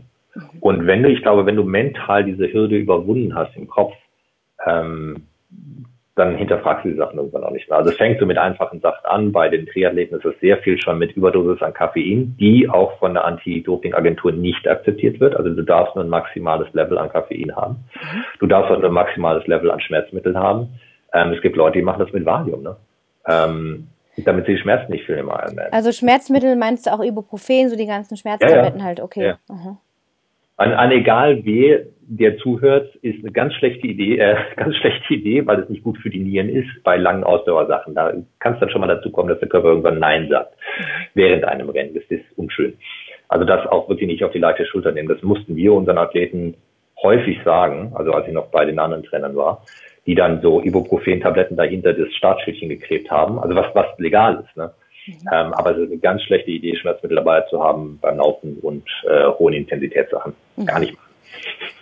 Und so viel kannst du gar nicht, kannst du gar nicht nehmen, dass du die Schmerzen nicht mehr spürst. Das ist dann eher auch schon so ein Placebo-Effekt. Aber es ist ja, ja trotzdem nicht garantiert, dass die Leistung äh, unbedingt dann so viel besser wird. Also das ist ja, dass die Leute zahlen ja einen enorm hohen Preis und Einsatz, den sie bringen, um dann ja. vielleicht die Chance zu erhöhen. Aber am Ende wie auch bei dem Podcast, wer das jetzt noch nicht kennt, der Rich Roll hat äh, den Brian Vogel, ein sehr, sehr erfolgreicher Rennradfahrer in Amerika, äh, interviewt und der ist aus, einem, aus der Idee heraus, er guckt mal, wie leicht er da rankommen kann, um sich auf ein spezielles Rennen vorzubereiten, ist er dann in dieses, äh, in dieses russische Staatsdoping-Ding da geraten, das dann explodiert, kann man auf ähm, Netflix auch schauen, Icarus heißt die Dokumentation. Und der, den hat man ja über ein Jahr dann begleitet, wie der sich das gespritzt hat, äh, das Zeug, und dass am Ende seine Leistung gar nicht besser war. Das war ja dann auch so niederschmetternd letztendlich. Ne? Er hat sehr viel in Kauf genommen, aber es war nicht diese enorme Spitze nach oben. Ja, genau. Und das sind also, aber auch, es wird bei der Dokumentation auch, auch relativ schön gezeigt, was du gerade angesprochen hast. Wenn du, es ist nicht so, dass du einfach mal irgendwas nimmst und dann bist du automatisch besser, sondern auch das muss sehr strukturiert sein. Das hier soll keine Anleitung sein, hier irgendwas zu nehmen. Ne? Ähm, aber das muss auch relativ strukturiert sein, weil du das auch wie das Training hochschrauben müsstest.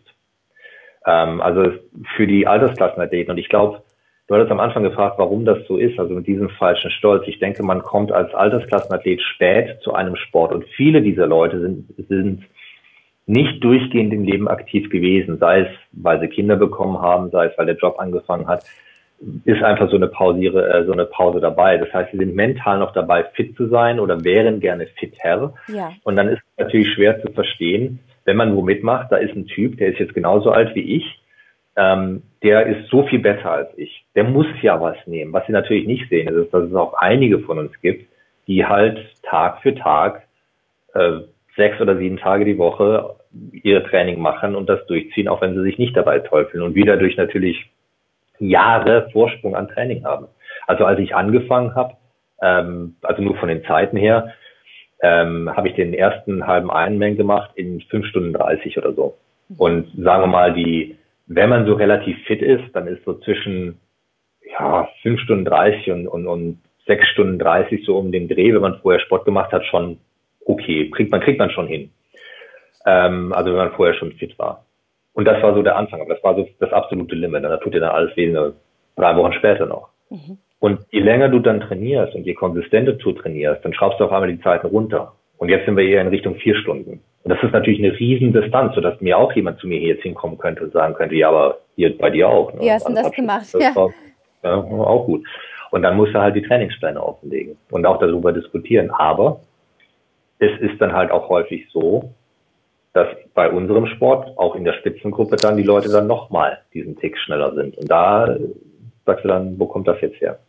Ähm, also wenn du gerade, wenn du Läufer hast, also wenn du laufstarke Triathleten hast, wo du dann sagst, wie kannst du mit so wenig Masse so viel Leistung aus dem Fahrrad raushauen? Mhm. Und das geht dann eher so in die Frage, wie schnell werden die laktisch? Also das, da muss ich jetzt nicht äh, von der Wissenschaft eingehen, sonst haben wir nochmal eine Stunde, aber ähm, die können dann Sauerstoff mehr aufnehmen und übersäuern ähm, einfach, die, die Übersäuerung wird einfach äh, verzögert, ja. ne? Ja. Genau. Die Übersäuerung wird verzögert über lange Zeit. Das heißt, sie können dann besser und schneller vom Rad, frischer vom Rad runterlaufen. Aber es ist halt unschön, überhaupt diese Fragen stellen zu müssen. Das ist ja das, was ich am Anfang gesagt habe. Aber ich, ich glaube halt, dass es schon sehr prävalent ist in, äh, in dem Sport, oder egal in welchem Sport mittlerweile. Es ist auch eine Anekdote, die ich von dieser Trainerin hatte, mit der olympischen Athletin, Schwimm, Schwimmtrainerin. Ähm, die war bei den Weltmeisterschaften als Betreuungstrainer dabei ähm, für die Nationalmannschaft. Und bei denen war es bekannt, dass die äh, anderen Schwimmverbände gedopt sind. Puh. Sie hat gesagt, du siehst das ja schon, du siehst ja schon, dass da Frauen mitschwimmen, die ein Kreuz haben, das von hinten aussieht wie ein Mann. Ja. Und es war auch bekannt, dass die Staatsdoping unterliegen und so weiter und so fort.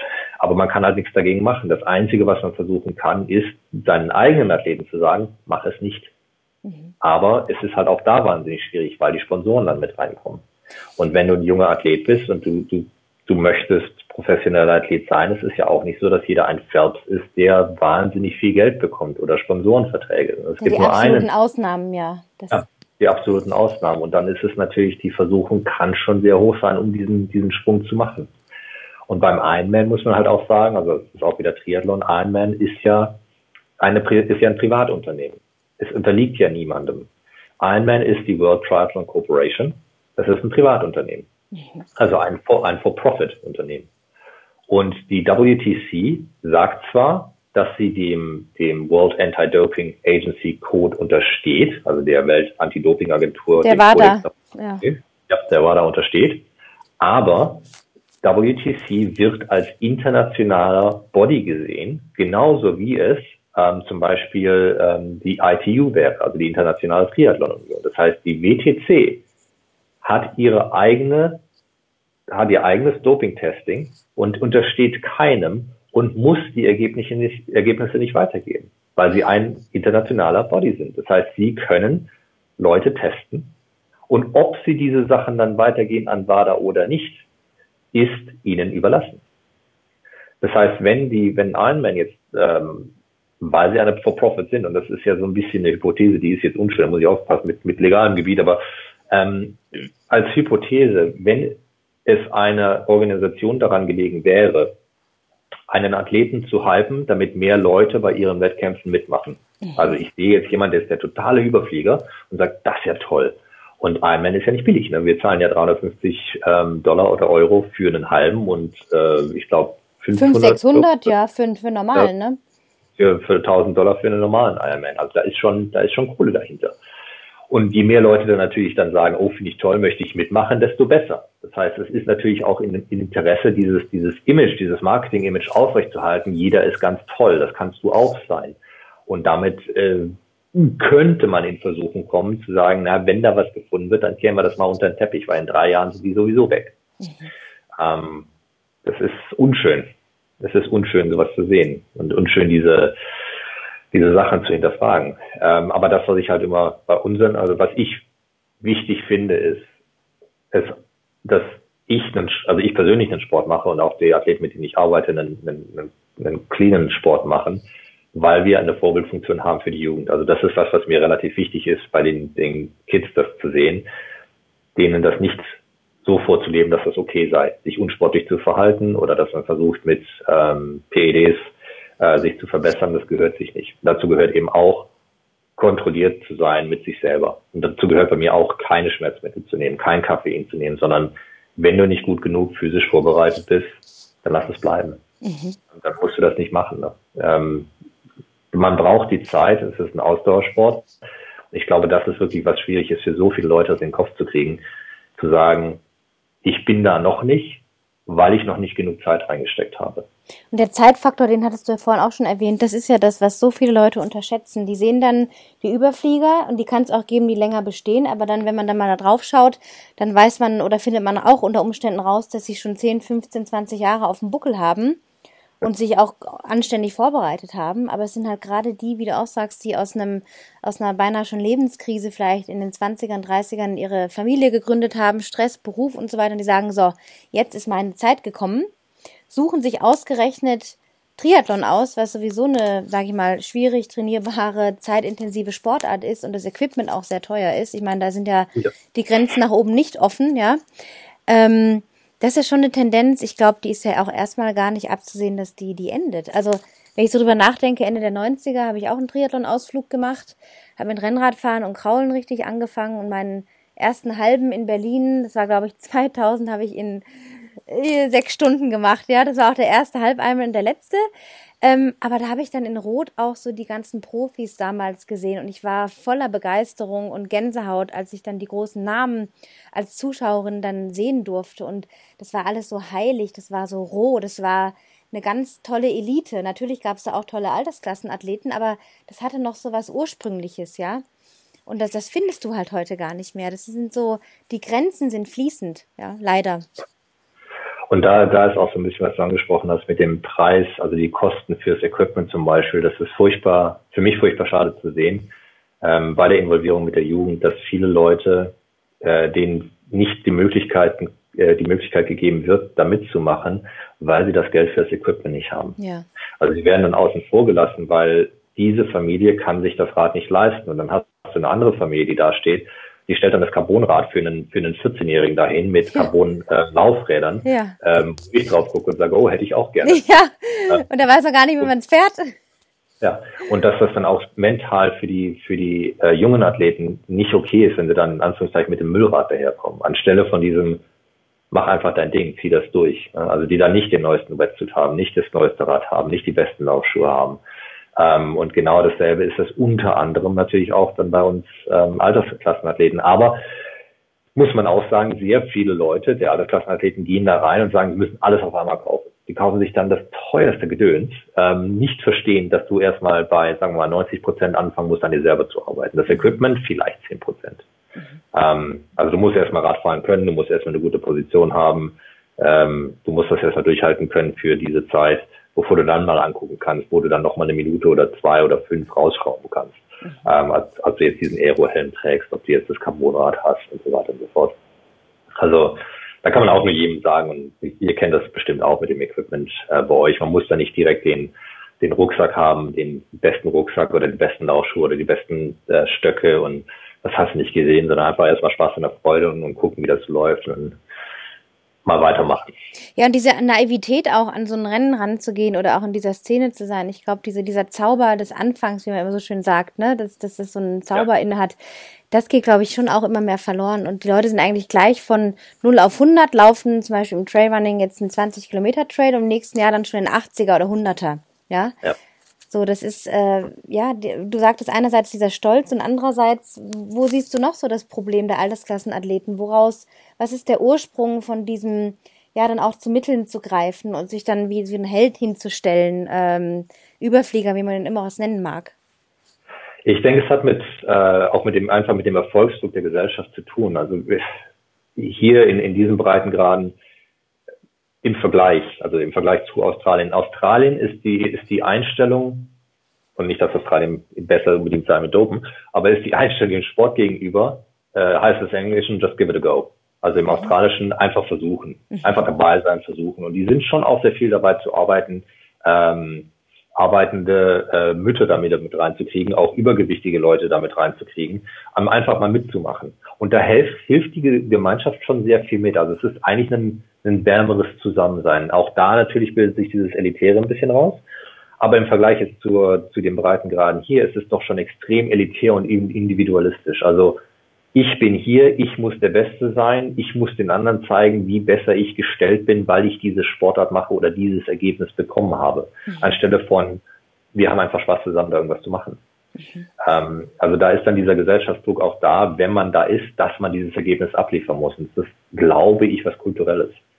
Ähm, also bei den, den Ultraläufern in, also muss, ich jetzt gucken, ob ich, ob ich euch Unrecht tue, aber ich glaube, bei den Ultraläufern, mit denen ich zumindest zu tun hatte, die waren eher so, ja, diese, diese ähm, Kopizke, also lange Haare, Bart. Und ja, oberkörperfrei und laufen wir mal. Ja.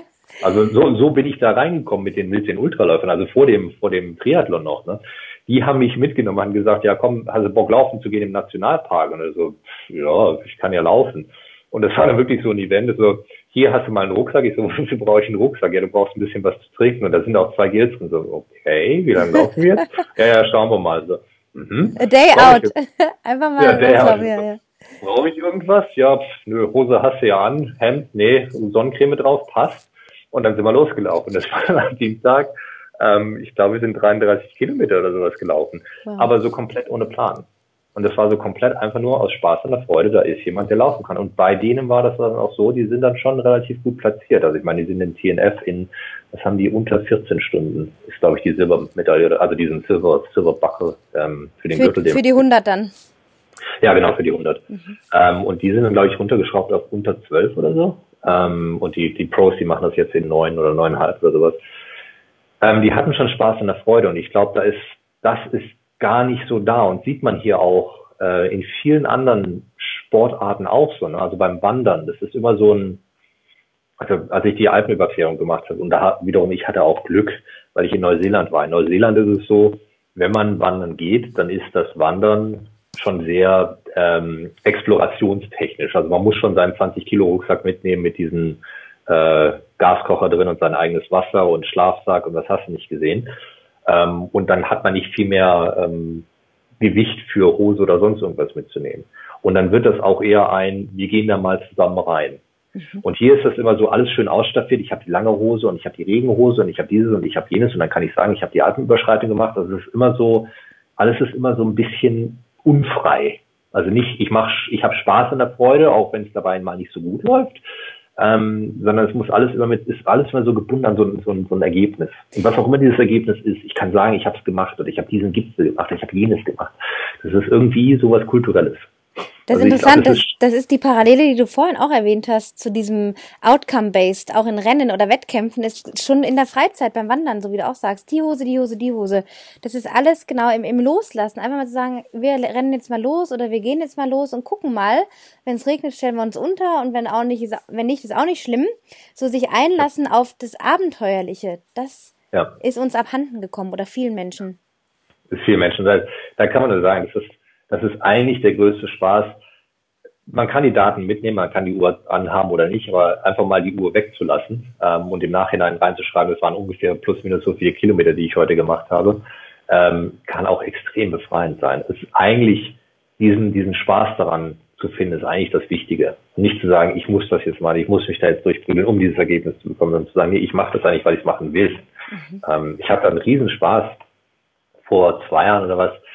Ähm, ich habe, ich bin, ich bin ja aus, aus der, aus Baden-Württemberg aus der Ecke und war früher immer viel in den Bergen unterwegs, bin ja auch Bergsteiger und, und Wanderer und Skitour und was nicht gesehen. Und habe immer so ein Ding im Eutal gehabt, wo ich gesagt habe, äh, der Elfle-Sattel ist das.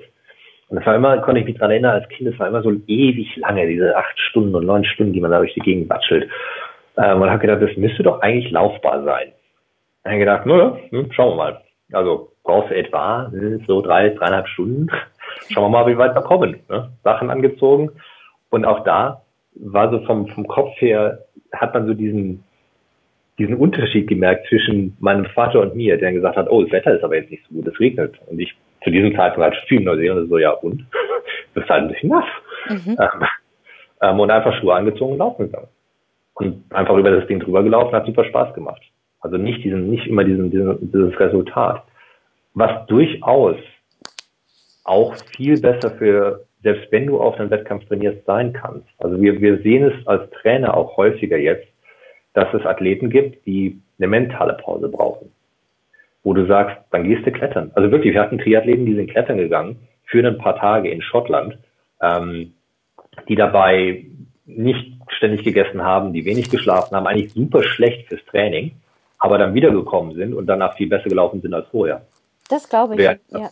Ist, wie, wie passt das denn jetzt zusammen? Ich glaube, da muss man so ein bisschen hinkommen, zu sagen, die Struktur ist richtig, einen Wettkampf zu machen ist gut, aber man muss auch ein bisschen die Flexibilität zulassen und den Spaß dran haben um, um nicht in dieses reinzukommen, dieses, diesen Vergleich. Der Vergleich ist tödlich. Ich glaube, das ist auch so. Du hast vorhin gefragt, sowas, woher glaubst du, das kommt? Ich glaube, der Vergleich ist das. Man möchte immer sich vergleichen mit jemandem anderen. Wenn man sich auf sich selber konzentriert, dann ist das sowas von egal, damit ich nur mit mir selber im Wettkampf. Weil ich für mich selber eine bessere Zeit haben möchte. Und verballer dann auch keine Energie in die Richtung, dass ich mich aufrege, dass jemand anders jetzt und dass diese, sondern nur für sich selber. Einfach mal loslassen und sagen, ich mache das für mich selber, ich bin mit mir selber im Wettkampf, ich möchte das Ergebnis für mich haben, nicht um auf dem Treppchenschutz stehen oder sonst irgendwas und zu sagen, ja, schau mal, was dabei rauskommt. Gibt's wenige. Sehr, sehr wenige. Sehr wenige und das ist, glaube ich, auch ein Prozess, auf dem man, wenn man bereit dazu ist, sich das mal so anzuschauen, sich, das ist wirklich ein Prozess, der auch länger dauern kann. Ne? Das ist ähm, ja. Genau, weil es ist nicht einfach, wenn man auch ehrgeizig ist, wie du das auch bist und ich mich daran auch wiederfinde, einfach mal zu sagen, man guckt jetzt gar nicht um sich rum. Aber in dem Moment, wo man das wandelt und sagt, die anderen, jetzt in meinem Fall Frauen, sind jetzt nicht meine Konkurrentinnen oder meine, meine, die ich jetzt schlagen muss oder denen ich jetzt weglaufen muss oder denen ich in den Arsch treten muss, sondern ich bin jetzt mit denen zusammen, um für mich eine Bestleistung auch erzielen zu können oder mein Bestes zu geben. Also, dass man sich auch gegenseitig nutzt, anstatt sich so mit Ellbogentaktik da durchzuboxen. Ja, das ist, das ist auch so, ähm, da weiß ich auch nicht wirklich, vielleicht, vielleicht hast du dann einen Ansatz, warum dass wir so weit davon weggekommen sind, oder vielleicht hat es es auch nie gegeben, dass man sich nicht untereinander unterstützt. Also ich muss sagen, in Australien ist es wirklich komisch, der Wettkampf ist da nicht, steht nicht an erster Stelle. Egal wer als erster über die Ziellinie läuft, und das ist bei den, wird den Junioren auch so gesagt und so beigebracht. Es gehört zum guten Ton, den anderen Leuten zu, äh, zu gratulieren, wenn sie über die Ziellinie kommen. Also es ist da nicht zu sagen, du bist jetzt der Beste. Und ich meine, es gehört auch ein bisschen Ego dazu, um, um die Spitze zu sein. Aber einfach sich gegenseitig zu unterstützen und voneinander zu lernen, was hat der besser gemacht, was könnte ich an mir besser machen. Also an dem Prozess wieder anzugucken und nicht nur das Ergebnis anzugucken, der ist besser als du, sondern miteinander zu arbeiten und auch den Spaß dann daran zu haben als Gemeinschaft zu sagen, wie kann ich lernen, wie kann ich was weitergeben, wie kann ich Wissen weitergeben. Das, ist, glaube ich, der, der Druck der letzten Jahre. Also ich habe das auch, wie du anders erlebt, auch früher. Und habe halt ein, ein Erlebnis gehabt, ähm, dass ich eben diese fünf Jahre weg war aus dem Wettkampfgeschehen. Und dann bin ich zu dem ausgerechnet größten Ultra-Event in Deutschland, im Zugspitz Ultra Trail Mitte Juni 2016 angereist. hatte mich, glaube ich, drei Monate vorher angemeldet. Ich hatte nur recherchiert online. Ich habe keinen Plan gehabt, dass das das Riesenevent ist. Habe mir mal so ein paar Ergebnisse angeschaut, dass ich mal eine Richtlinie hatte, okay, wie lange würde ich für die 63 Kilometer unterwegs sein. Ich kam da an, ich weiß noch, im Startbereich morgens um acht in meiner, naja, jetzt nicht dem brightesten Outfit irgendwie und normale halt äh, Laufschuhe, also Trailschuhe und ein Deuter 15 Liter Wanderrucksack, wo ich mein Pflichtequipment drin haben musste, weil ich einfach nicht bereit war, zu dem Zeitpunkt jetzt für einen Wettkampf da 200 Euro oder 150 für eine Laufweste auszugeben. Ich hatte in, in meinem Bewusstsein hat es nicht existiert, dass es dieses ganze flashige Equipment gibt oder spezifische Equipment. Und ich bin da mit so einer Naivität und, und gar nicht in diesem krassen Wettkampfgedanken äh, rangegangen, dass es dann für einen vorderen Platz gereicht hat am Ende. Und ich glaube, ja. das hat mich bewahrt, dieses Spielerische eben auszuleben. Ja, dieses, ich gucke mir das an und dann läuft es mal wieder, dann läuft es mal wieder nicht. Und dann hatte ich auch 14 Kilometer eine, Pol eine Polin neben mir, äh, bis die dann an einer Verpflegung eben auch dann weg war. Also ich konnte das dann auch nicht mehr halten, aber so, da, da war noch was Spielerisches dabei. Und wenn ich jetzt schaue, letztes Jahr im Sommer war ich da als Zuschauerin bei dem Event, hier aus, aus Garmisch einfach hingefahren in den Nebenort nach Greinau. Und ich war wie erstarrt von dieser Atmosphäre, von diesem, wo ich dachte, Gott, Leute, worum geht's eigentlich? Und das war für mich so ein Abturner, dass ich jetzt auch gar nicht das Bedürfnis habe, da nochmal anzu, also an, anzutreten, weil ich mir da nichts beweisen muss. So, ja. Ich kann auf den Strecken jeden Tag laufen, wenn ich will. Ja. Und das ja, hat das sich ist, geändert. Bisschen, sehr shocking auch irgendwie. Schade, ne? Mhm. Ja, das ist schade, weil die, es ist sehr verbissen geworden. Also das, das habe ich auch schon festgestellt. Also es ist es ist nicht mehr so, so Teil dieser Erfahrung zu sein, sondern es ist die Verbissenheit, der Beste zu sein und, und also wirklich Ellbogen, Ellbogentechnisch. Aber auch im Umkehrschluss ist es eigentlich super lustig zu sehen, dass die Leute, die richtig gut sind, also richtig, richtig gut sind, sehr häufig die sind, die das an sich überhaupt nicht interessiert. Die laufen halt die ganze Zeit. Mhm. Oder die, die trainieren halt die ganze Zeit, weil sie Spaß dran haben oder haben äh, eine Vorgeschichte, wo sie halt ein bisschen mehr gelitten haben als andere, ähm, die da eigentlich besser bei sind. Aber gut. Es müssen Leute für sich selber entscheiden, was, was für sie wichtig ist. Ich, das ist eine Riesengefahr, dass man sich da so schnell äh, in was reinsteigern kann. Das Einzige, was man machen kann, du genauso wie ich, ist, ist in der, in der Gemeinschaft ähm, arbeiten, mit, mit Leuten reden ähm, und im Vorbild quasi zu sein ähm, und das Ganze lockerer zu sehen. Aber wir sind halt dann auch leider manchmal äh, in Anführungszeichen dann nicht gut genug, weil dann Leute natürlich auch sagen, ja, was hast du denn zu sagen, wenn du äh, selber nicht der Erste bist, dann kannst du das ja gar nicht wissen. Das, ja. ja, das ist dann immer das K.O.-Kriterium, ne? Das ist schwierig, ja. dann da noch irgendwie weiter zu diskutieren oder weiter ins Gespräch zu kommen. Ja. Ne? Aber darauf, ne, das Einzige, was du machen kannst, ist zu sagen, ja gut, dann ist das die Art der Leute, mit denen du eigentlich nicht kommunizieren willst. Das ist ja okay. Das muss ja, muss ja nicht jeder, muss ja nicht jeder. Du kannst ja nur Leuten zeigen, was für dich wichtig ist, woran du Spaß hast, ähm, das ist da beim Traillaufen, gerade beim Traillaufen zum Beispiel, ist es ja so, wenn ich in die, wenn ich in die Alpen gehe oder ins Allgäu gehe, ähm, und du hast früh morgens was und du hast frische Luft, du hast frisch geschnittenes Heu oder du hörst die Vögel oder du siehst die Gämse, das ist doch gerade beim Traillaufen so viel interessanter, als dann wirklich auf was hinzutrainieren. Ähm, das merke ich ja jetzt auch beim, bei meinem Training, die da die letzten Wochen so hart waren, wenn du dann auf dem Hobel sitzt, weil du nicht draußen fahren kannst, ähm, was, wie viel du vermisst, einfach nur in der Natur zu sein und wirklich den Fokus darauf zu legen und zu sagen, ja, ja, ich habe schon einen Trainingsplan, sollte ein bisschen was machen, aber das einfach mal ein bisschen lockerer zu sehen und zu sagen, warum mache ich das eigentlich? Wenn es ein Zwang wird, Pause machen. Das wäre auch nochmal ein anderes Thema für, ein, für einen Podcast, wo wir nochmal das Thema äh, ja, zwanghaftes Training, wie man da reinrutschen kann, Burnout, Athletenburnout nochmal behandeln könnte für die Zukunft. Ähm, du hast ja. ja diese smarten Tipps schon erwähnt, also auch am Anfang, dass du so die smarte Trainingsphilosophie vertrittst, also smart trainieren, eben auch mit deinem 30 Prozent weniger, was du da an, angefangen hast dann früher. Ähm, da hast du gerade gesagt, loslassen, alternatives Training. Hast du noch einen anderen smarten Trainingstipp für die Leute, die jetzt gerade zuhören? Wenn sie gerade an einem Punkt sind, wo sie merken, pff, irgendwie ein bisschen ausgelaugt, wissen nicht genau wie, was, wo. Was hast also im Allgemeinen, was, was, man vermeiden möchte, ist im Englischen dieses Garbage Yardage. Also die, die Meilen, die du ähm, unter die Füße oder unter das Rad bringst, wo du eigentlich gar nicht weißt, wofür. Junk Miles. Musst, ja, Junk Miles, yeah. Garbage Yardage. Yeah. Äh, du musst wissen, nicht du musst wissen, du solltest hinterfragen, den Sinn hinterfragen, warum du egal welche Trainingseinheit machst. Wenn du fühlst, dass du nicht, dass nicht das dabei rauskommt, was du reinsteckst, dann stimmt irgendwas nicht. Also nur weil du lange läufst, weil du viel läufst, weil du, egal, heißt das noch lange nicht, dass im Endeffekt was das Richtige rauskommt. Ist zum Beispiel bei den Trailläufern ein riesiges Problem, sehr viele Meilen zu laufen, sehr viele Stunden zu laufen, Verletzungsrisiko damit extrem hochzuschrauben. Ähm, aber was eigentlich wichtiger wäre, ist am Tempo zu arbeiten. Und dann sagt mir natürlich ein Ultraläufer würde sagen, wie Tempo laufen. Ich laufe 100 Kilometer, ich brauche doch keinen Tempolauf. Doch, das ist ein Sehr, sehr sogar, ja. Zwischen einer, was weiß ich, einer 630 7er äh, Schnitt zu laufen und einem 1130er Schnitt zu laufen. Ja. Ähm, also, und das verstehen viele Leute nicht. Also da wirklich darauf zu achten, wenn man irgendwo sitzt und sagt, oh nee, dann ist es okay runterzuschrauben. Aber man muss schon angucken, warum mache ich diese Einheit eigentlich? Nur damit ich die, diese, dieses Meilenkonto habe pro Woche, ähm, dass ich sage, ich habe so und so viele Stunden trainiert, deswegen steht es mir jetzt zu, besser zu sein. Nein, und da kommt dann wirklich ein, ein Coach ins Spiel. Einfach zu sagen, du brauchst eigentlich immer jemanden Objektiven und Guten, der dir sagen kann, was für dich richtig ist, der dann auch für dich die Entscheidung treffen kann, was auch der Grund ist, warum ich immer noch einen Coach habe, weil ich mir selber in diesem Maße nicht traue, weil ich ganz einfach übers Ziel rausschießen kann. Mhm. Ähm, oder manchmal halt nicht so gut drauf bin und dann Trainer sagt, ja, da reiß mal die Zähne zusammen. Ähm, das ist ganz wichtig. Was ist denn für dich der Unterschied zwischen einem Coach und einem Trainer? Coach und Trainer. Ähm, also aus dem Deutschen heraus jetzt, ja, weil ähm, im Englischen ist ja, glaube ich, Trainer der Coach, aber wenn man jetzt rein vom, vom Deutschen ausgeht, so ist schon ein Unterschied, ob ich sage, ich bin jetzt Lauftrainer oder du jetzt der Triathlon-Trainer oder Coach. Was ist da für dich der Unterschied?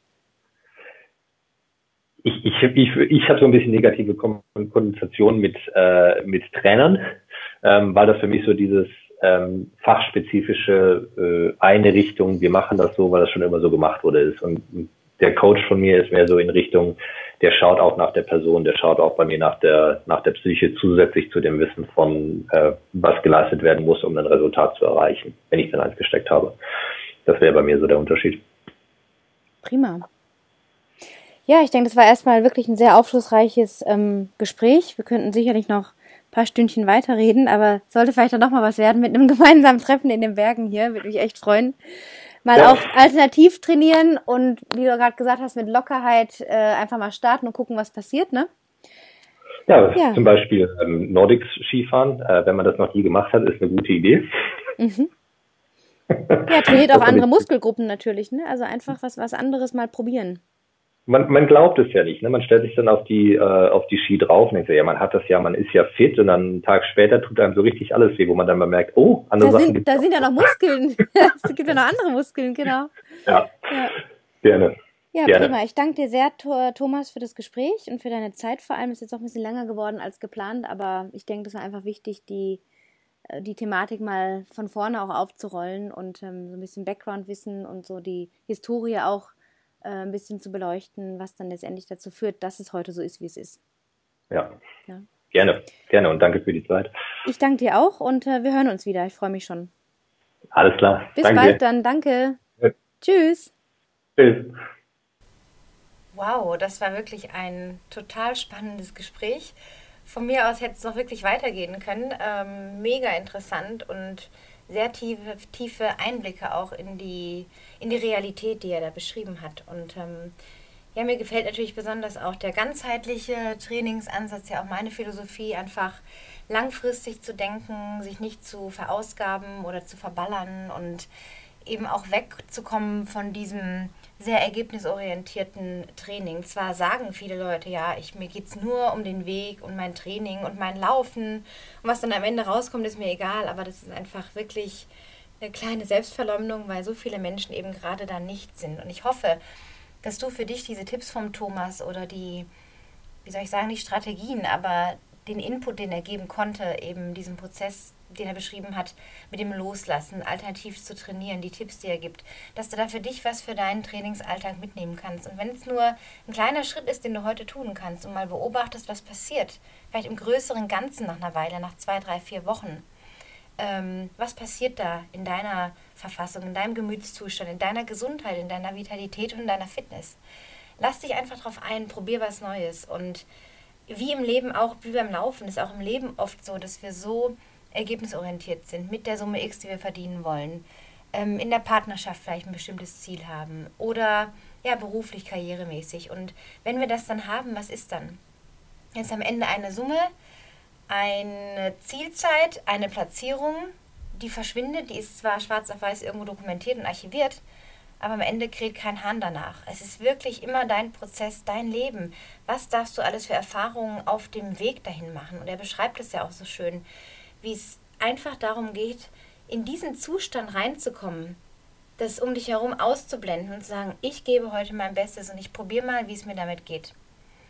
Also es ist wirklich ähm, großartig, dass diese, dieser Wandel da auch stattfinden darf und dass du dir das hoffentlich auch ein bisschen erlaubst, da mal einzutauchen in diese Art von Philosophie und wünsche mir sehr, dass du diesen Podcast, wenn dir diese Folge gefallen hat, teilst mit Freunden, mit Bekannten, mit, äh, ja, wer dir halt so einfällt, wo du denkst, wow, das kann genau auf diese Person zutreffen, dann teile einfach diesen Podcast, teile ihn weiter, schreib mir auch gerne eine Bewertung auf iTunes.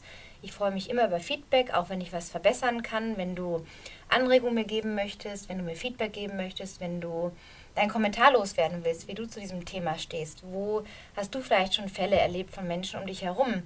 die plötzlich super gut waren und keiner traut sich das irgendwie anzusprechen, weil man vielleicht denkt, naja, hat halt jetzt toll trainiert oder so. Aber in Wahrheit kann man sich auch mal diesen Realitäten stellen und da wirklich auch hinterfragen, sich selber auch hinterfragen, hinter welchen Entscheidungen kann ich noch stehen. Also ich freue mich wirklich, wenn du da einen Kommentar ablieferst, ähm, am besten direkt unter dem Blog oder unter, dem, unter der Podcast-Folge oder über E-Mail und zwar unter der Adresse anna.annachughes.com.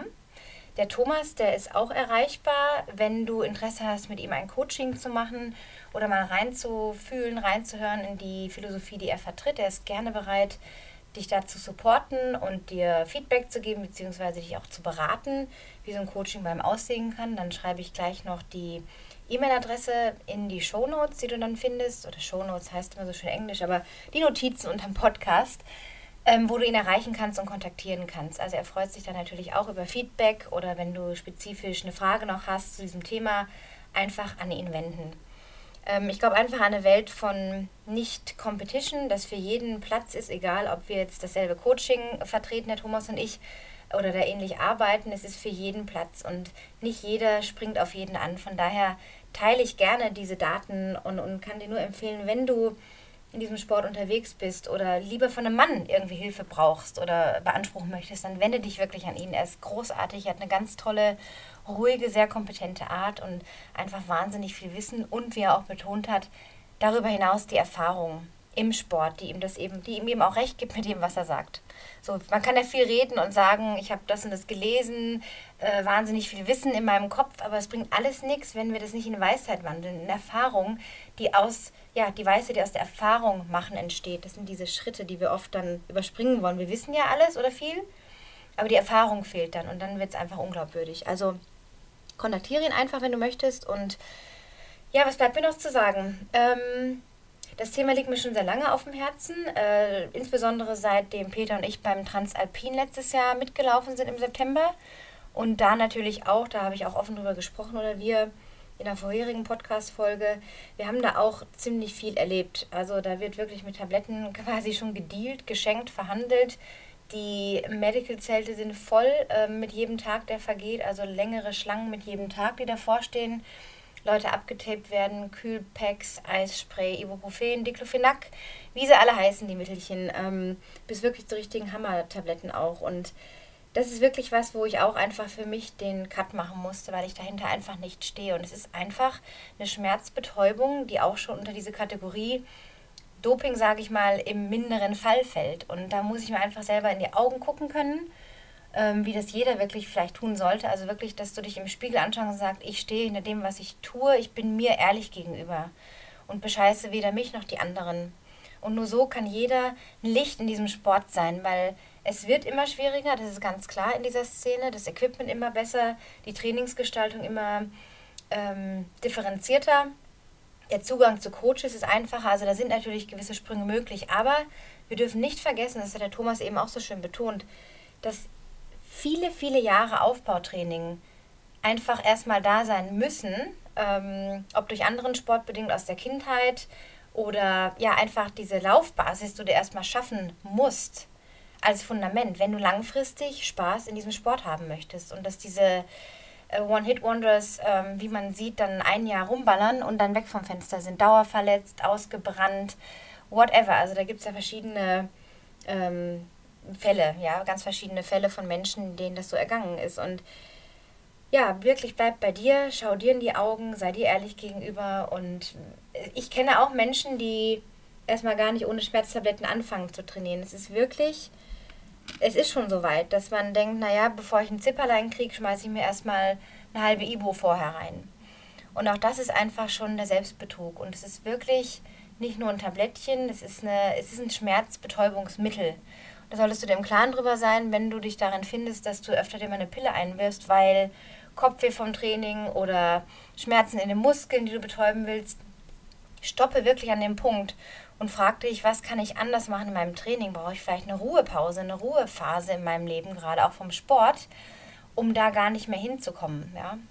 Und da wird, wird oft viel so drüber gelächelt, naja, ist ja nur ein Pillchen, aber es hat eben eine Wirkung auf deinen ganzen Körper, auf die Organe, gerade dieses Diclofenac.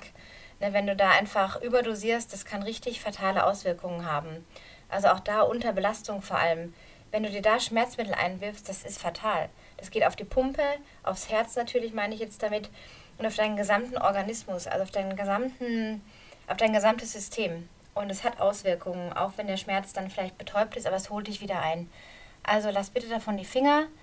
Äh, Koffein, okay, das ist vielleicht noch die harmloseste Variante, es sei denn, man haut sich vielleicht fünf Espresso oder so rein oder Gels mit Koffein. Ähm, auch da kann ich hinter Tailwind stehen und sagen, die empfehlen auch wirklich nicht mehr als vier oder fünf äh, verteilt über ein, eine längere Einheit zu nehmen. Also da auch wirklich, schau dir da selber in die Augen, sei dir ehrlich gegenüber und denk daran, dass langfristig Ziele auch erreicht werden können, wenn du auf einem starken Fundament stehst. Ja, das waren erstmal meine Worte dazu. Ähm, wie gesagt, ich freue mich sehr über Feedback, wünsche dir noch eine wundervolle Woche, einen wundervollen Tag und freue mich jetzt auch wieder regelmäßig Gäste zu begrüßen und Interviews zu führen, weil die Technik jetzt auch wieder stimmt.